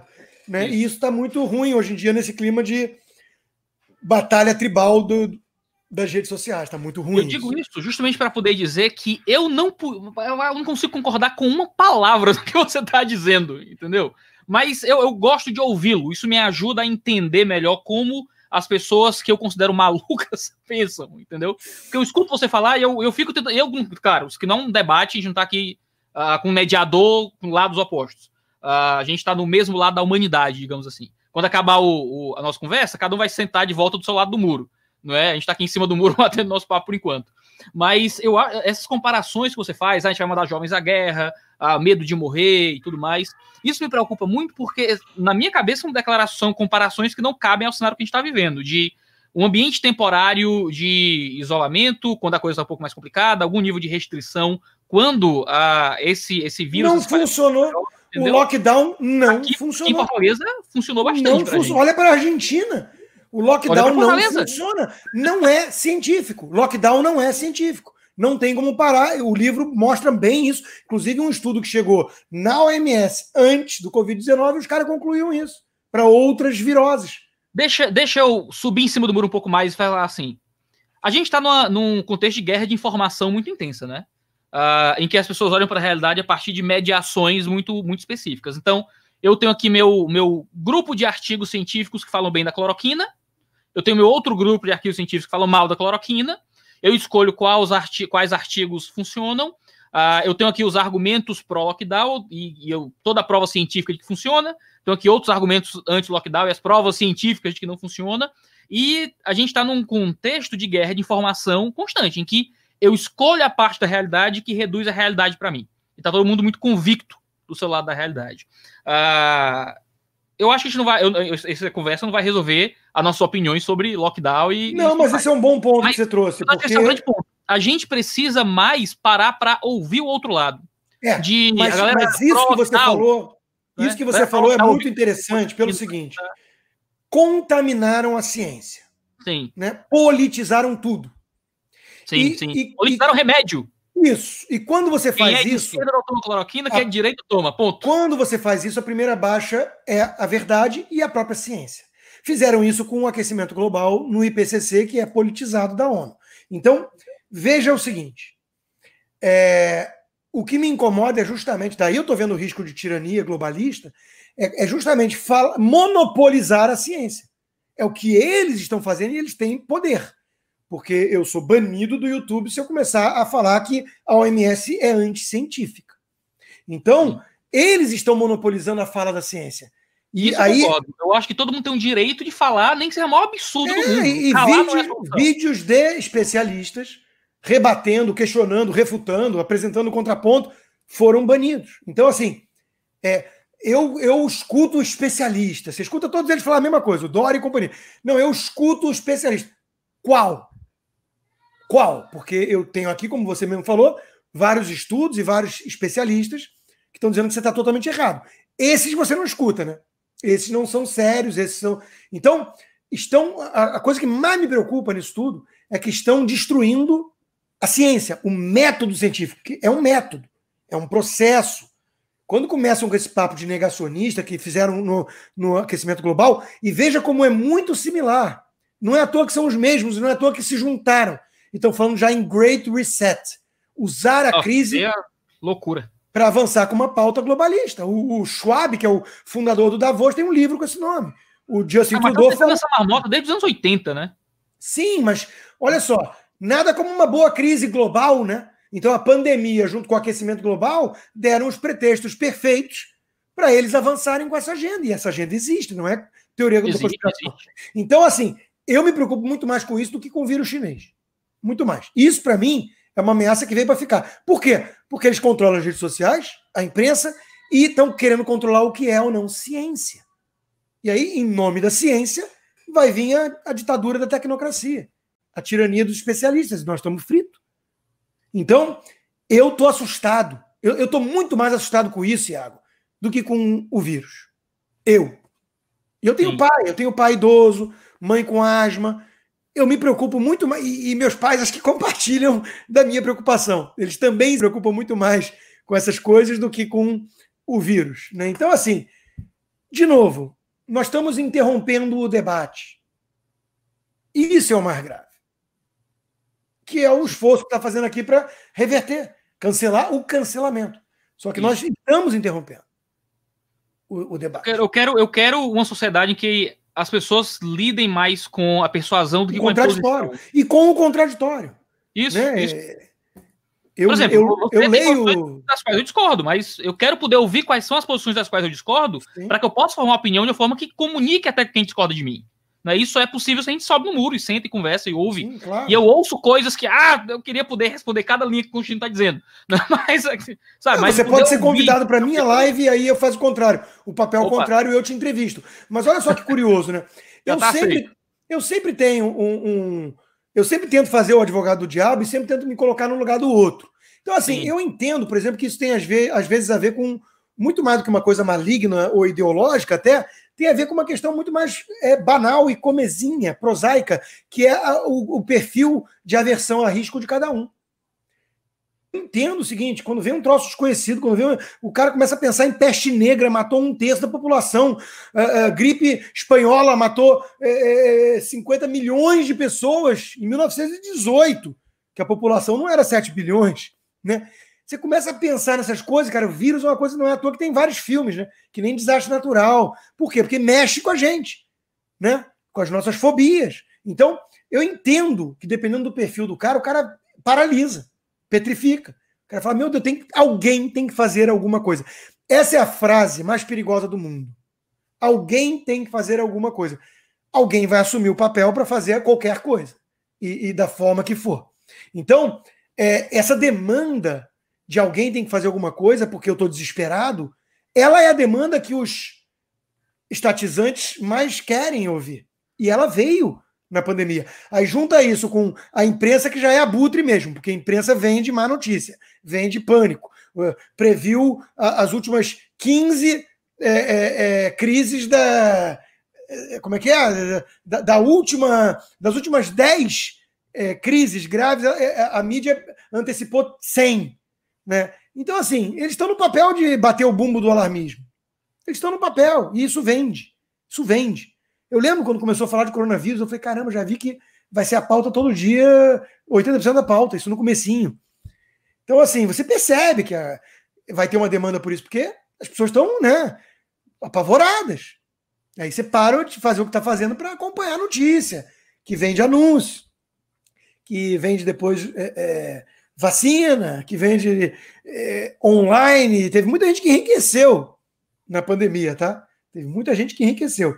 Então, assim, não estou dizendo que é uma grande conspiração, não. O Covid-19 é real, mas se deram ou não uma proporção, uma dimensão, uma hiperdimensão a esse troço, Olha, nunca antes na história deste planeta fizeram esse experimento social que fizeram com a nossa geração. Nunca. Nem na gripe espanhola. Então. É. Eu, tive, eu tive que ligar para muito filho e, e, marido de gente que morreu de Covid para conseguir ouvir isso tudo sem ficar muito, muito cabreiro. Eu combinei com você que a gente ia encerrar a live com uma hora. tá uma hora e dez já. Então eu tenho só a, o pessoal do Superchat aqui. Eu vou só fazer as perguntas do Superchat e a gente caminha para o encerramento, porque o pobre do Rodrigo nem jantou, né? Veio fazer live com fome, coitado. Né? Então, se com fome tá falando assim, tivesse comido, né? tava falando mais. Então, deixa eu fazer aqui as perguntas, que tem muita pergunta boa. Eu não vou ler elogios, então agradeço todos que elogiaram. Uh, e não vou ler xingamento barato, porque agradeço é. todos que pagaram para xingar. Muito obrigado pelo seu dinheiro, uh, mas eu não vou lê-lo, certo? Agora, as perguntas e o xingamento, que tem alguma pergunta intrínseca, eu vou tá. tentar uh, organizar aqui. Então, deixa eu organizar. Deixa eu ver, do Bolsonaro. Teve uma pergunta aqui muito boa, que foi assim, que essa aqui foi muito provocadora. Como você se sente sabendo que 125 colegas de trabalho não querem você lá. Isso parece uma referência àquela carta que fizeram uh, com relação à sua presença na, na Gazeta do na Povo. Gazeta, né? Questiono a premissa, se o fato está correto, se houve de fato isso. Né? Uh, muitos ali reagiram muito mais com emoção e com desconhecimento do que de fato eu disse na live. Então é um caso de ignorância, eles ignoram o que realmente eu falei ou se passou, né? E para os outros que sabem o que eu falei e não querem que eu trabalhe lá, é o só lamento, vendo lenços. E, felizmente, os proprietários da Gazeta do Povo são mais tolerantes e mente aberta. Ah, teve uma pergunta aqui do, do Trelha Guiar. Consta, qual sua opinião sobre o Moro trabalhar na Alvarez e Marçal? Foi moral ou imoral? Minha tia sua é fã e tudo mais. Não, não diria que chegou a ser assim imoral, né? Mas hum, se ele saiu do governo da forma que saiu, tão preocupado com a biografia dele, eu acho que ele tomou uma decisão atrás da outra equivocada. Né? Ele virou um, um twitteiro lacrador, ele deu entrevistas para os piores veículos que são antibolsonaristas ferrenhos, porque são de extrema esquerda ou de esquerda. Né? Ele foi virar blogueiro de um grupo que virou antibolsonarista histérico de forma totalmente demagógica e distorcida que manipula manchete e tudo mais, né? E agora resolveu ganhar dinheiro de verdade, aceitando ser sócio-diretor de uma empresa que presta consultoria para OAS e Odebrecht, que já faturou mais de 15 milhões de reais com essas empresas. Bom, é, ele diz que não vai deixar ter conflito de interesse, mas acho que já há um conflito de interesse na largada. Uh, perguntaram como ser conservador e liberal no Brasil sem ser rotulado de fascista, homofóbico ou racista? Não vai ter como, se você for um bom liberal conservador. Se você for um bom liberal conservador que dá a cara a tapa, que participa do debate público, você vai ser rotulado em algum momento de fascista, machista, misógino, xenófobo, racista, não sei se faltou alguma coisa ou não. Qualquer um desses, você vai ser chamado. Como fazer para não ser chamado? Não tem. Você tem que fazer aquilo que o Thomas Sowell ensina. Você não pode controlar o que os outros falam ao seu, ao seu respeito.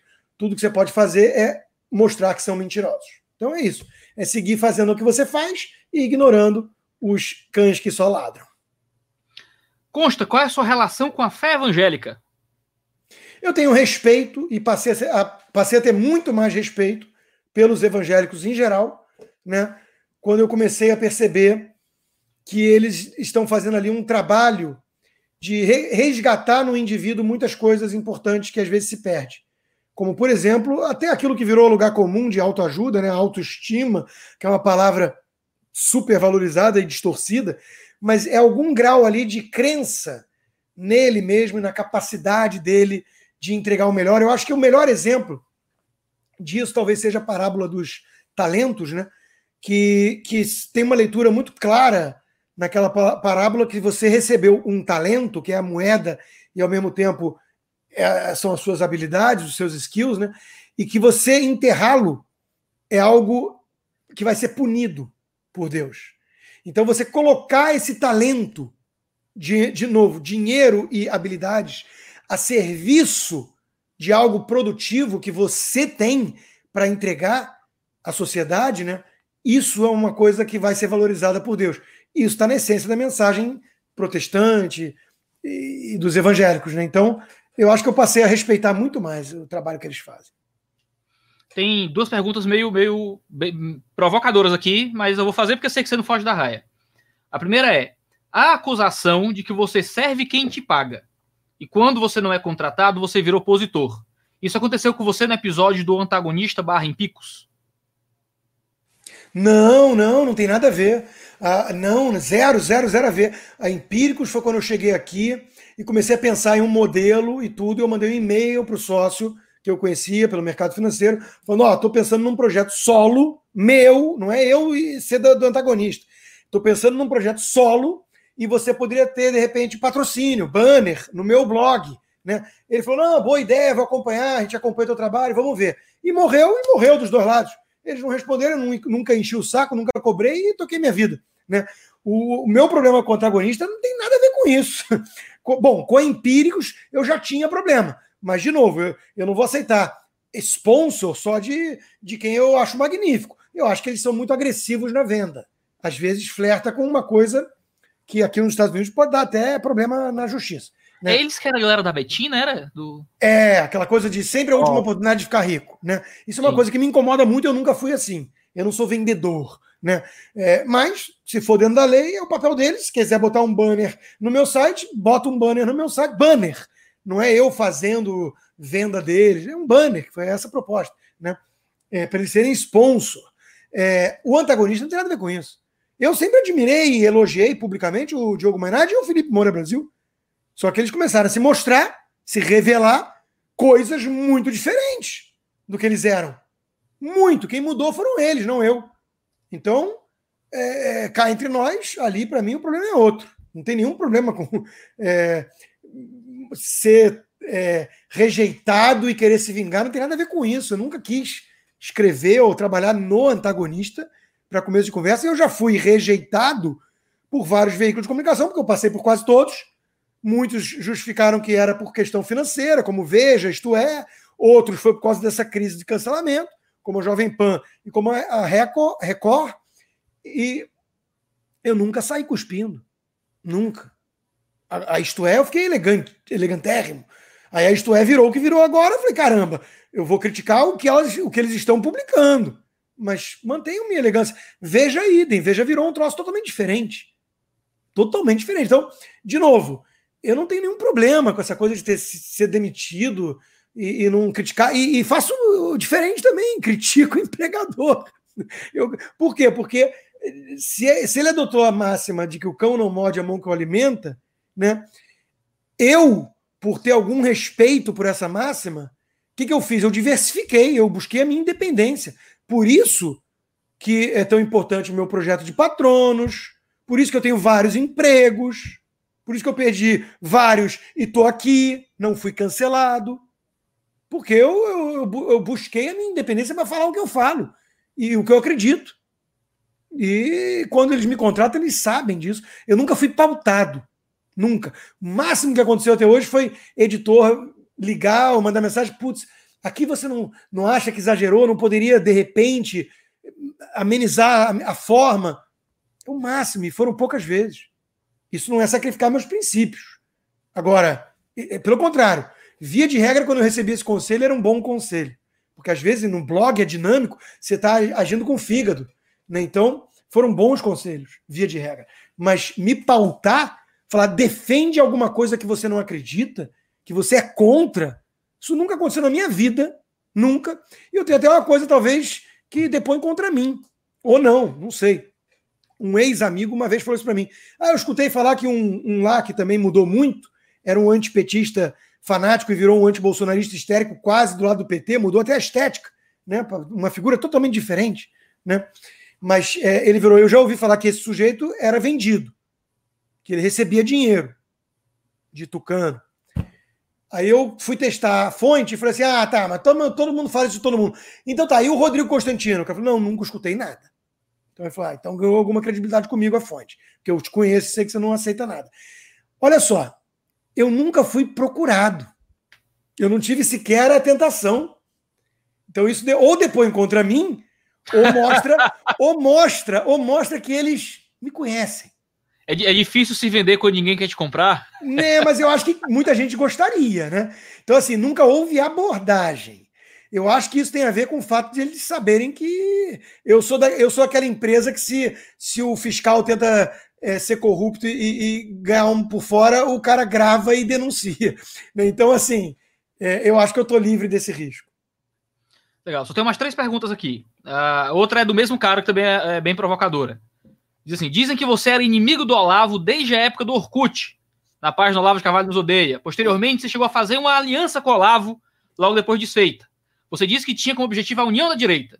Você acha que, que não baixou a cabeça demais para o Olavo de Carvalho? Eu acho que é uma referência também ao caso recente do você ter conversado é. com ele depois do é. cancelamento. É. Olha, a minha relação com o Olavo é uma relação conflituosa e um pouco afetuosa. Eu comecei muita coisa lendo, eu nunca fui aluno do Olavo, mas eu tava, trabalhava no mercado financeiro, na, na, na empresa que o Paulo Guedes era sócio, e eu comecei lendo muito o site do Olavo de Carvalho. Cheguei aí numa palestra dele e tive com ele pessoalmente uma vez na vida numa palestra, né, que eu cumprimentei e me apresentei porque eu já tinha um texto publicado no Mídia Sem Máscara, que o, Paulo, o, o Heitor de Paula me apresentou. E aí é, eu, é, é, eu fiquei fascinado pelo estilo, pelas coisas que ele revelava. Pela... Comecei a ler muito, né? Depois li um livro dele, um, eu li o Jardim das Aflições. Eu não li o resto. Tá? E uh, teve esse, esse questão aí do Orkut que aí teve a ver com o quê? Com a questão religiosa, Voltaire, iluminismo, e ele me atacou, e, e aí eu percebi uma vaidade, porque eu ataquei um erro de português, foi o Rodrigo, homem do mim, e aí eu, eu, comecei a atacar isso nele, e aí rompeu. Né? Rompeu o que nunca o que nunca foi muito unido, mas havia essa admiração, esse respeito, muito mais de mim por ele do que ele de, por mim. Até porque eu era um fedelho começando a escrever e falar sobre essas coisas. Então, houve um reconhecimento meu depois de que ele tinha mais razão do que eu naqueles embates específicos, que tem a ver com o conversando, o papel da religião na cultura e tudo mais. Era isso. E eu continuo achando que ele tinha mais razão nisso. O que não quer dizer que eu vou tirar o meu chapéu para tudo que ele fala ou defendeu, e pela forma que ele faz e defende. Né? Então, oscila. Mas, por exemplo, quando ele esteve internado, eu falei com a minha esposa, falei, puta, eu tô triste, é uma sensação estranha, né? assim, cara, eu Olavo, né? Uma coisa de amor e ódio, assim. Eu falei, cara, tomara que ele fique bom. E fiz até uma campanha. Falei, pô, ele tá precisando de, grana. Eu sei como o hospital aqui nos Estados Unidos pode quebrar um cara rico, né? Se não tiver o seguro devido e tudo. E, e, aí oscila, oscila. E aí ele volta a chamar de Rodrigo Cocô. Aí eu falei dessa questão da aproximação tática para unir a direita né, com a live que o Lobão promoveu. Olha que mundo louco, né? O mundo não dá volta capota. O Lobão, que é o eterno rebelde, agora é o rebelde anti-bolsonarista. Né? É, olha, mas o Lobão é, uma, é, um, é, um, doce de pessoa. Já, já tive com ele, já tomou vinho na casa do meu amigo que eu convidei. Foi uma noite ótima. Aliás, estava nessa noite a Joyce Hassman. O mundo capota. O mundo dá volta demais. É, é. Ele, ele spin around em, em velocidade é, a jato. Agora, é, o, o Lobão aproximou e eu falei essa história da tática, e aí eu fui massacrado depois. Os, os olavistas, olavetes, usaram isso para falar que eu não tinha caráter. Que eu estava dizendo que era uma aproximação tática para ter um, um benefício ali. Não, era uma coisa sincera, como eu continuo falando hoje, do tipo senso de proporção, senso de prioridade, temos diferenças, mas podemos deixar essas diferenças de lado porque tem algo maior em jogo. Isso não é mau caratismo, isso não é uma aliança tática de quem quer ser maquiavélico para enganar. Não, era uma coisa sincera, do tipo, vamos baixar um pouco as armas, porque a nossa briga é muito menos relevante tudo do que a ameaça do Dirceu. Era nesse sentido. E a turma distorceu. Então, eu identifico em alguns olavistas uma certa manipulação cafajeste do que é dito pelo outro, que é parecido com o que a esquerda faz. Agora, isso aí, ô Iago, a minha conclusão é que tem isso em tudo. Eu já fui alvo dessas manipulações cafajestes por esquerda, por olavista, bolsonarista, por tucano e por MBLista. Então, assim, será que o problema está na ideologia, na visão de mundo, ou está na, na falta de caráter do indivíduo? O cara que quiser vai pegar e distorcer. E vai tirar, e faz isso em tudo que é espectro político. Sabe quem mais fez jogo sujo comigo? Mas de longe. De longe. Não foi petista, não foi olavista ou bolsonarista. Foi a turma dos isentões, que se dizem liberais e viraram antibolsonaristas estéticos, é, histéricos. Esse foi o grupo que mais tentou me atingir, como se eu fosse vendido, fazendo memes, criando personagem de humor, de cartoon, espalhando, usando gado, usando robô, que eu sei que eles usam, porque ele já me confessou. Ele já me confessou. Porque eu era de um grupo de WhatsApp com eles. Esses foram os piores até hoje. Ameaça que chegou até mim. Oh, o fulaninho lá tá questionando sobre algumas coisas de instituto, não sei o quê. É, como é que tá? É tudo limpo ou vai dar problema? Tá, é tudo limpo e deixa ele vir em cima. Ameaça. PT nunca me ameaçou. Bolsonarista nunca me ameaçou. Mesmo quando eu estava no auge das críticas duras. E eu tenho muitas. Tá? Só olhar. Essa turma ameaçou, chantageou, usou gado e roubou para me destruir, falou em público, né? Em público, num programa de alta audiência que não só eu sou vendido, como sabe quem me paga. Quem é mais canalha? Então a questão com o Olavo é simples, é perceber que eu me equivoquei em muitas coisas, acho que ele se equivocou em outras, e essa coisa de Olavo tem sempre razão, virou já quase cômico, né? E assim, é uma posição de respeito a muitas coisas e, e discordância em outras. Eu li um texto que tentava dizer se eu era ou não o herdeiro intelectual do Olavo. Eu não, não tenho a pretensão de ter a bagagem dele, tá? E a minha forma é muito diferente da forma dele. Mas eu acho que o autor identificou pelo menos algumas coisas que são denominadores comum, e aí, comuns. E aí, modéstia as, fav, as favas nesse momento, né, é o seguinte: ambos têm currones para bancar a independência e os canceladores de tudo que é lado. Ambos têm essa virtude aristotélica da coragem. Então, acho que é mais ou menos isso. Eu olho para ele hoje em dia acho acho graça. Ele liga o dane-se, ele não deve nada a ninguém, ele ele tá lá soltando as munições, a, a, a, bala pela metralhadora giratória que ele virou. Tá bom, eu eu tento ter uma articulação diferente com quem discorda de mim. É, até a questão dos apelidos, vai, é um lado engraçado dele. Ah, pode ser ofensivo? Claro que é ofensivo, né? Mas eu acho que ele está sacudindo também, chacule, é, é, saculejando também, né? Chacoalhando essa era mimizenta. Tipo assim, ó, o Olavo chamou de Rodrigo Cocô. Oh, e como é que você se humilha a ponto de ainda convidá-lo? Oh, isso é tão mais grave, né, do que falar que eu sou vendido. O que, que me agride mais? O que, que me ofende mais? Um apelido bobo, jocoso e, e cá entre nós criativo, como ele costuma criar, o Felipe virou o Felipe Morra o Brasil. É muito bom. Né? Então, assim, ele eu tem essa criatividade. porque ele não me deu nenhum apelido. Ele passou duas semanas me xingando no Facebook e não me deu apelido nenhum. Fiquei muito triste. É, tem que ter, tem que ter um, um apelido. Então, Pô, assim. Rodrigo, eu de falar, cara, você, eu acho que você não tem que escolher nenhum dos dois. Não, tudo bem, Iago. Eu, a minha postura não é de aplaudir o estilo do Olavo. Eu acho que ele é contraproducente, eu acho que ele faz mal até em muitos aspectos para o conservadorismo nesse sentido, né? É, mas, primeiro lugar, né? É, de novo, quando eu fui cancelado agora, você tem uma palhinha, eu até escrevi um tweet sobre isso que teve muita repercussão. Você tem uma palhinha do que é o dia a dia do Olavo, do Trump, do Bolsonaro. É, assim, é, é uma horda de hienas e chacais voltados para a tua destruição. Chega uma hora. Mas, aqui, mas ó, eu vou lhe defender aqui, Rodrigo. O, eu, eu não vou concordar porque eu acho que Bolsonaro e Olavo eles são perseguidos com algum nível de razão.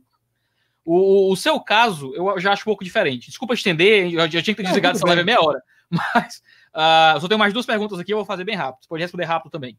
Mas no caso do teu cancelamento, né, digamos assim, eu tinha, eu fui, eu fui conferir, né? Que coisa absurda o Constantino está dizendo, né? Uh, e fui lá ver a live original, né, vi o seu vídeo de, de, de meia hora explicando. Eu fui acompanhar claramente, né? Cada caso. E eu tenho amigos que trabalham onde você trabalhava. Então, ouvi também muita conversa e coisas para entender o que estava acontecendo. Eu não sou comentarista político, então eu não, não comentei muito caso. Mas um comentário eu, eu, eu fiz a respeito, à, à época. E que é o que eu digo, não é? Você, a, tua, a tua desculpa lá do cancelamento foi que tiraram tua fala de contexto, não é? E eu sou também um comunicador que fala demais, não é? Fala muitas coisas sobre muitos assuntos. E eu sei como funciona você tentar dizer uma coisa e dizer outra, às vezes. Você está na live respondendo muitas perguntas, uh, e você acaba querendo dizer uma coisa e o que sai da tua boca é diferente do que você está realmente querendo dizer. Quando eu vi a tua live, eu, eu, uma coisa que eu achei muito complicada, que se eu fosse teu amigo à época, se tivesse teu contato à época, uh, e fosse um cara com quem eu já conversei, eu ligaria pro Rodrigo e dizer, Rodrigo, cara, não é que tiraram do contexto, na minha opinião. É que eu realmente acho que houve ali um, um, uma falha de, de discurso. Dava para entender o que é que tu queria dizer. Só que o que tu disse não foi o que tu queria dizer, entendeu? Claramente tu queria dizer outra coisa. Então, quando tu argumenta, porque essa é, é uma defesa que já perdeu toda a força. Tiraram minha fala do contexto. Sabe, todo mundo diz isso até quando o contexto não ajuda. Eu fiquei muito chateado porque é óbvio que tu não é um cara a favor de estupro. Quem é que vai ser a favor de estupro, né? Uh, e quando tu se explica posteriormente, né, e deixa claro, eu fico muito chateado porque o cara claramente é contra o estupro. O cara claramente diz depois, não, gente, eu tô me corrigindo aqui, eu, eu disse isso aquela hora, mas ó, não era aquilo não, é isso aqui. Mas isso não importa mais, sabe? Uh, o cara vai perder o emprego, o cara vai ser excluído, uh, porque ainda que o cara deixe claro, não, aquele, aquele vídeo de 30 segundos que vocês pegaram, tá aqui meia hora explicando que não é isso. Mas isso não importa. Porque não importa qual é a sua opinião, não é? Importa tirar você e prejudicar você, porque uma fala trouxe uma, uma reação dolorosa àquele que ouviu e tudo mais. Eu realmente acredito que o teu pedido de desculpa tinha que ter sido por outra via, não é? Mas aí já é análise a posteriori, não é?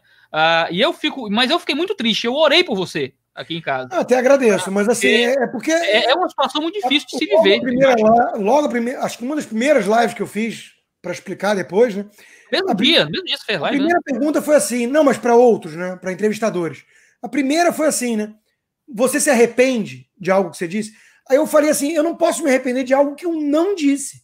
Então, assim, é óbvio que houve um erro, um erro de colocação da palavra, não do contexto que tiraram. Isso aconteceu também. A palavra que eu disse, se ela chegar e falar que foi estuprada, eu estou dizendo, e isso está claro dentro do contexto, que não ocorreu um estupro. Então, assim, é, é, quem viu a live sabe disso. Né? Óbvio que se minha filha virar para mim chorando e falar, pai, eu fui estuprada, o risco é o contrário. O risco é eu não escutá-la e já sair que nem um louco para a polícia ou pra, com uma arma na mão atrás do cara. Claro. Então é óbvio, isso é a reação de qualquer pai decente. E minha filha, graças a Deus, foi muito bem criada. Né? Tanto que ela ficou do meu lado desde o início e entendeu e falou que era um bando de.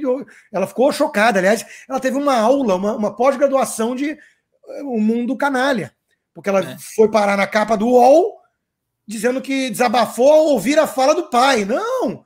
Ela desabafou ao ver a reação à minha fala. Né, então, ela virou meu pai, que, que isso? Eu falei, isso é o mundo canalha.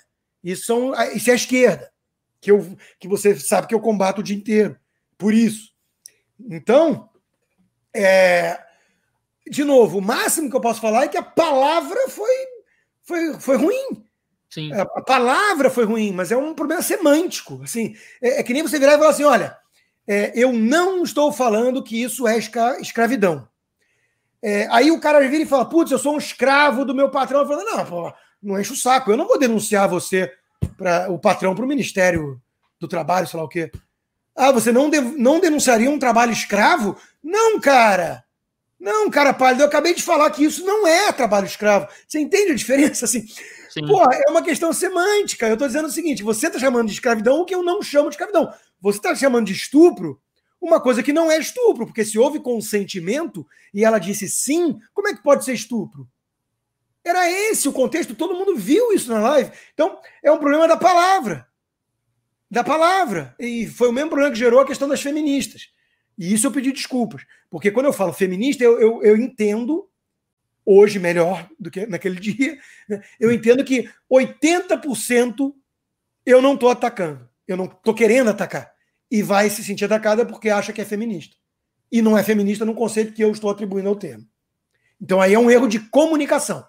Nós temos sentidos diferentes para a mesma palavra. E, e todo problema de comunicação começa nisso, na definição das palavras. Não é à toa que é um esforço deliberado da esquerda, e um capítulo logo no começo do Esquerda Caviar, da obliteração dos sentidos das palavras. A esquerda sempre fez isso, o Orwell mapeou no, no 1984 com duplo pensar. É, o, o, Confúcio já falava isso. Onde as palavras perdem o sentido, a liberdade acaba.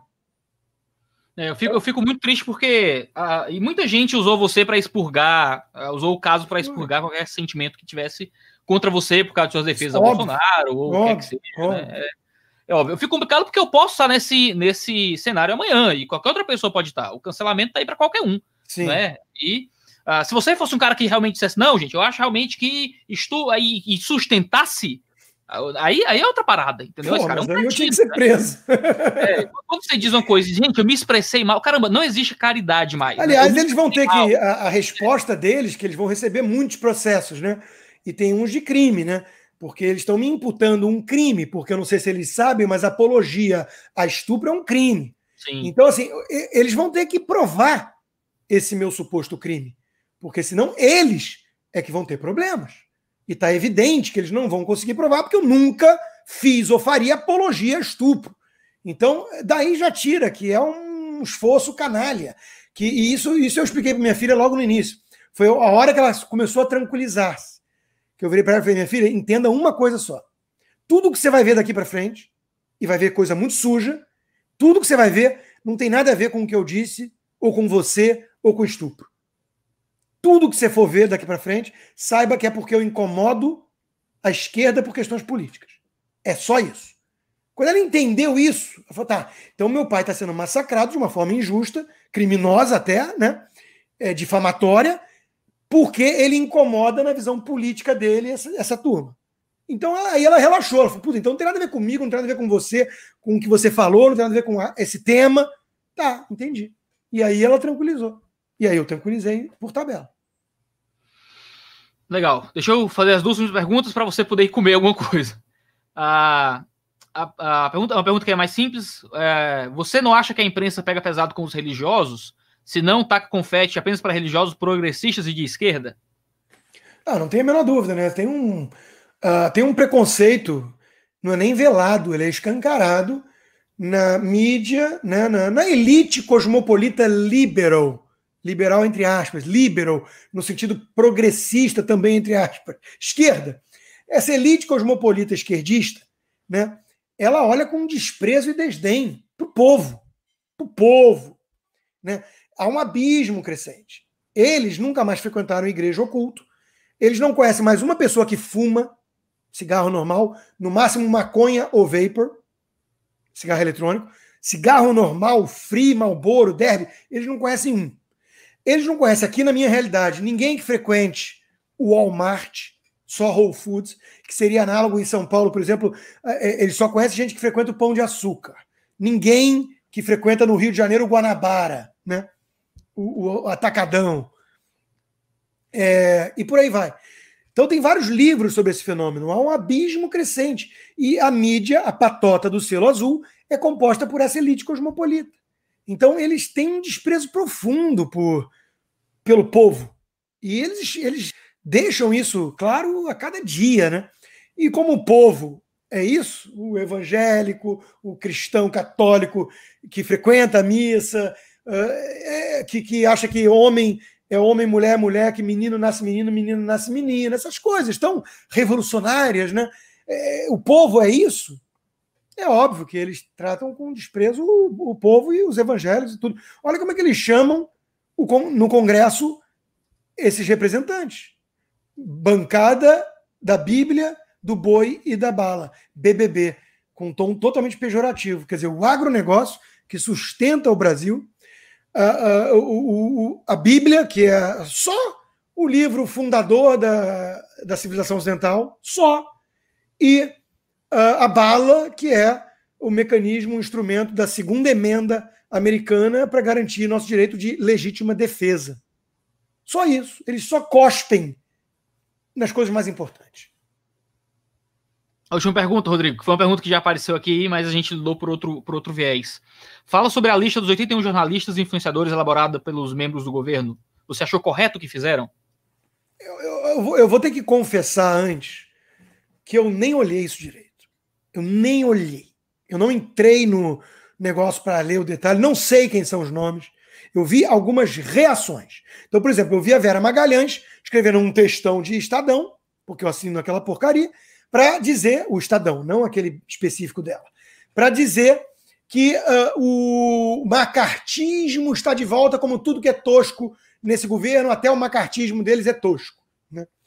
Bom, pelo que eu entendi, o Ministério da Economia do Paulo Guedes contratou uma empresa para mapear comunicadores, formadores de opinião, para poder entender quem está sendo mais crítico, quem está sendo mais elogioso e melhorar a comunicação ou ver qual é a melhor abordagem. Isso é o que todo mundo faz. Empresa e governo. Tá? Daí a chamar de macartismo, lista negra, pedir cabeça, é o que eles, hipócritas, fazem. A Vera é uma das que marcou Sleeping Giants e pediu minha cabeça por uma fake news. Ela é hipócrita. Né? Quem fez lista negra foi o PT, pedindo cabeça de jornalistas. Então eles são hipócritas. Duplo padrão. Mas, a princípio, não tem nada demais. De novo, um dos grandes equívocos desse governo é a comunicação. Então, até isso saiu muito mal.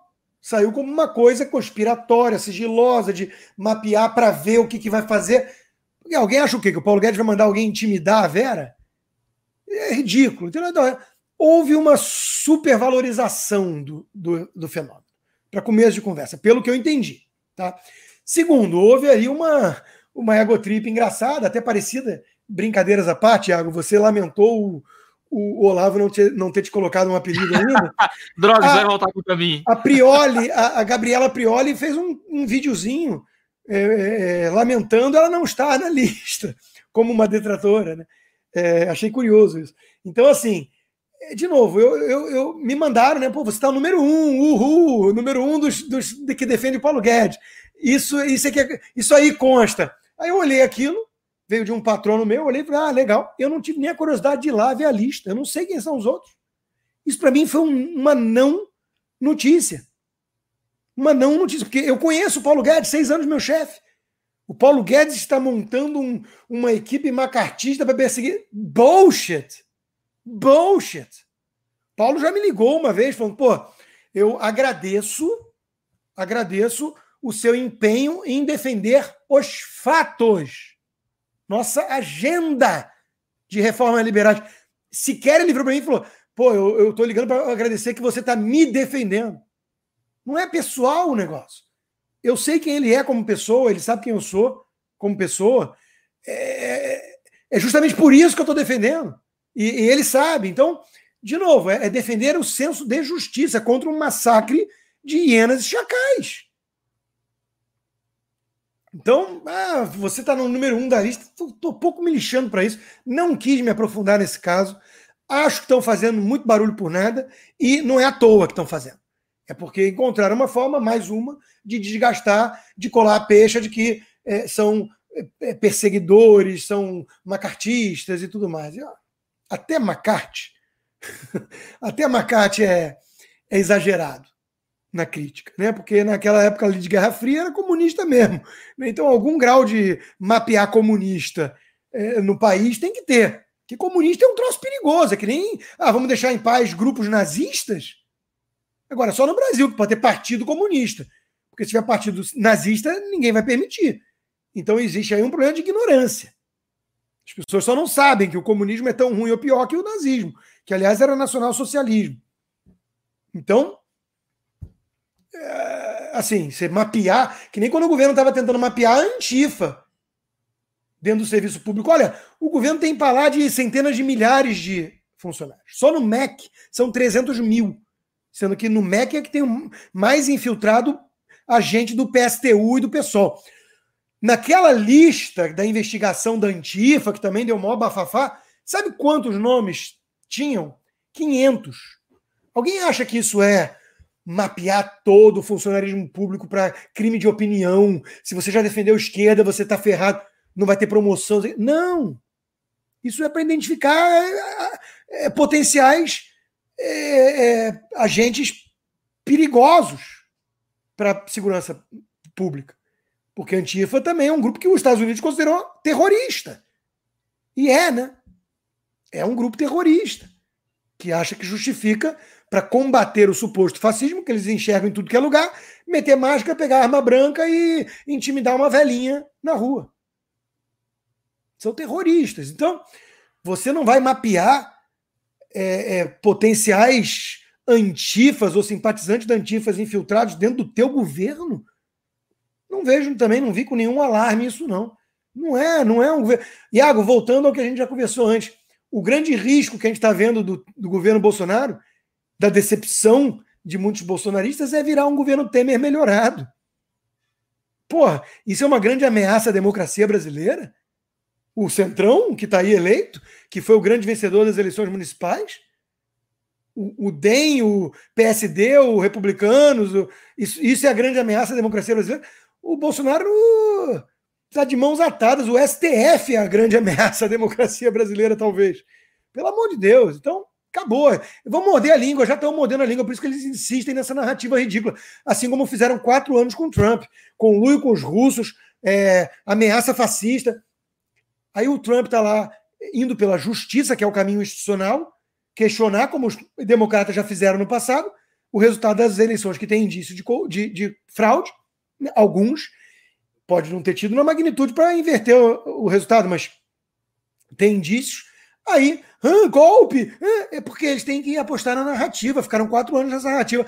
Alguém acha que se a Suprema Corte constatar que uh, não foi provada a fraude a nível de inverter o resultado, o Bolsonaro, o, o Trump está fora e o Joe Biden é o presidente, o que, que vai acontecer? O Trump vai sair. Alguém acha que ele vai o quê? Pegar é, um, um, grupos de apoiadores com a AR-15 e ficar lá na Casa Branca falando daqui eu não saio? Alguém acha isso? Ninguém, ninguém, ninguém acha isso seriamente. Então, cadê a ameaça fascista do Trump? O Trump seguiu by the rules.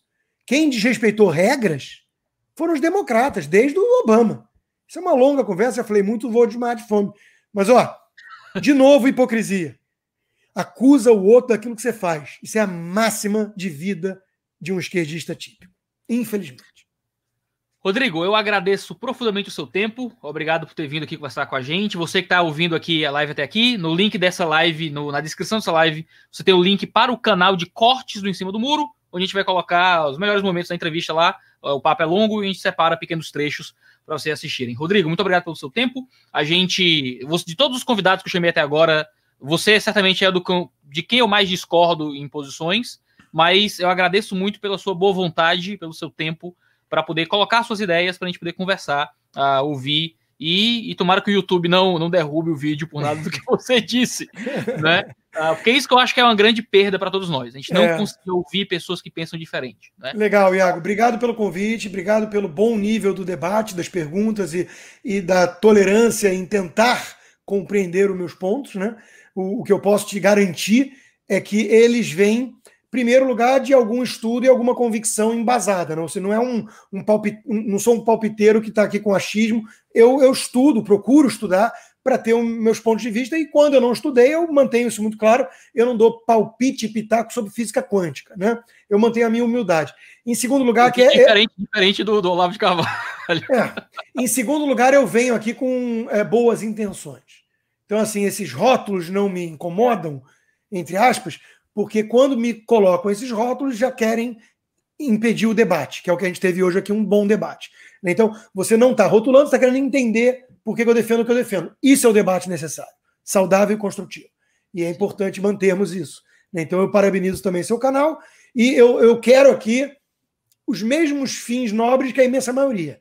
A discussão tem que ser sempre sobre meios. Né? Quero, queremos preservar as vidas, melhorar a vida da maioria. Queremos. Então vamos discutir como. Porque esse é o debate relevante. Exato. Eu acho. Eu digo isso para todo convidado que vem aqui, que apesar de todas as diferenças intelectuais e de ideia, o que é que seja, existem coisas que nos unem. Todos somos criaturas de Deus, pelo menos aqui é um canal de, de teologia, aí, da perspectiva protestante, todos somos criaturas de Deus, todos somos imagem de Deus, todos somos caídos no pecado, no mesmo pecado, no mesmo mar de gravidade Todos somos rebelados contra o Senhor, revolucionários contra Deus. E todos precisamos da mesma salvação em Cristo Jesus, da mesma graça que provém do. Aliás, do deixa eu só fazer um parênteses que de todos os ensinamentos cristãos, uh, o que eu acho mais relevante, talvez, para o mundo de hoje é, é a, a, ideia do pecado original. Isso. Né? É a noção de que nós somos pecadores, imperfeitos e, e, e, e, podemos melhorar, mas nunca chegar lá.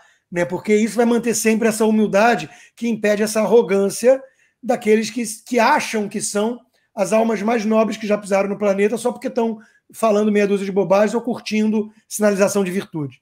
Então, eu acho que a ideia do pecado original ela é casada com a postura do conservadorismo e que já elimina 90% do esquerdismo. Como eu sou um anti-esquerdista ferrenho, o pecado original é a grande salvação do sujeito não ser um esquerdista, na minha opinião. Se ele aderir a, a essa crença, se ele entender esse conceito, como é que ele vai ser essa figura arrogante que a gente vê aos montes por aí, né? Da, essa empáfia, essa coisa do. que é uma espécie de tentar substituir Deus. Quer dizer, eu, eu, eu sou bonzinho. Olha, olha como eu sou do bem. Eu me preocupo com os pobres, com as minorias, com os velhos e com todos. Você é do mal.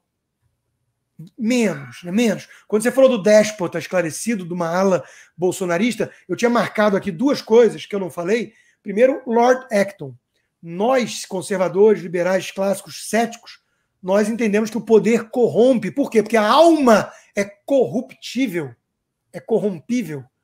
Nós não somos incorruptíveis. Então, o, o, a narrativa jacobina me assusta, porque Robespierre acreditou que era incorruptível e enganou, com base na crença, no auto-engano, enganou melhor ainda os outros. E deu no que deu, o grande terror e a degola dele mesmo. E então, todos nós somos é, passíveis de, de, corrupção, por isso que o mecanismo de incentivos importa. E isso tem tudo a ver com o pecado original. E segundo, né, os, os que querem um despotismo esclarecido sempre esquecem que a estrutura do despotismo continua. O esclarecido é que pode se apagar ou mudar. Então, esse sempre foi o problema. Os, os revolucionários marxistas queriam a ditadura do proletário como instrumento para chegar no comunismo, que seria o fim do Estado. Só esqueceu de combinar com quem chegou na, no, no, poder totalitário estatal. Né? Ah, hein, gostei, não vamos acabar, não, vamos continuar. Né? Então é só isso, né? É um instrumento e a alma humana que, que é pecadora. Amém, amém. A pregação aí do, do evangelho para a gente, Rodrigo. Invertemos os papéis aqui um pouco. Que Deus nos abençoe, que Deus abençoe todos vocês, que Deus abençoe o Rodrigo, que Cristo nos ilumine tudo. E até o próximo episódio do Em Cima do Muro, aqui no 2D de Teologia. Vou ver se consigo trazer o Atila e a Marino aqui para deixar o Rodrigo com raiva. Né, aqui no, no Em Cima do Muro. Uh, eu, vou, eu, eu, eu quero dar meus parabéns para o chat também aqui do, do Em Cima do Muro. Eu vou começar a propagar o nosso programa como Em Cima do Muro, o chat mais tóxico do Brasil, porque eu nunca vi um chat tão chato como do pessoal aqui do nosso programa. Mas faz parte do processo de colocar as pessoas para comunicar aí com seus inimigos, né? Uh, isso é muito bom. Um abraço, uma boa noite para todos. Durmam bem, se cuidem, uh, façam isolamento social. E ficamos duas horas quase conversando. Isso. E até o próximo programa. Um abraço a todos. Valeu. até a próxima. Boa noite.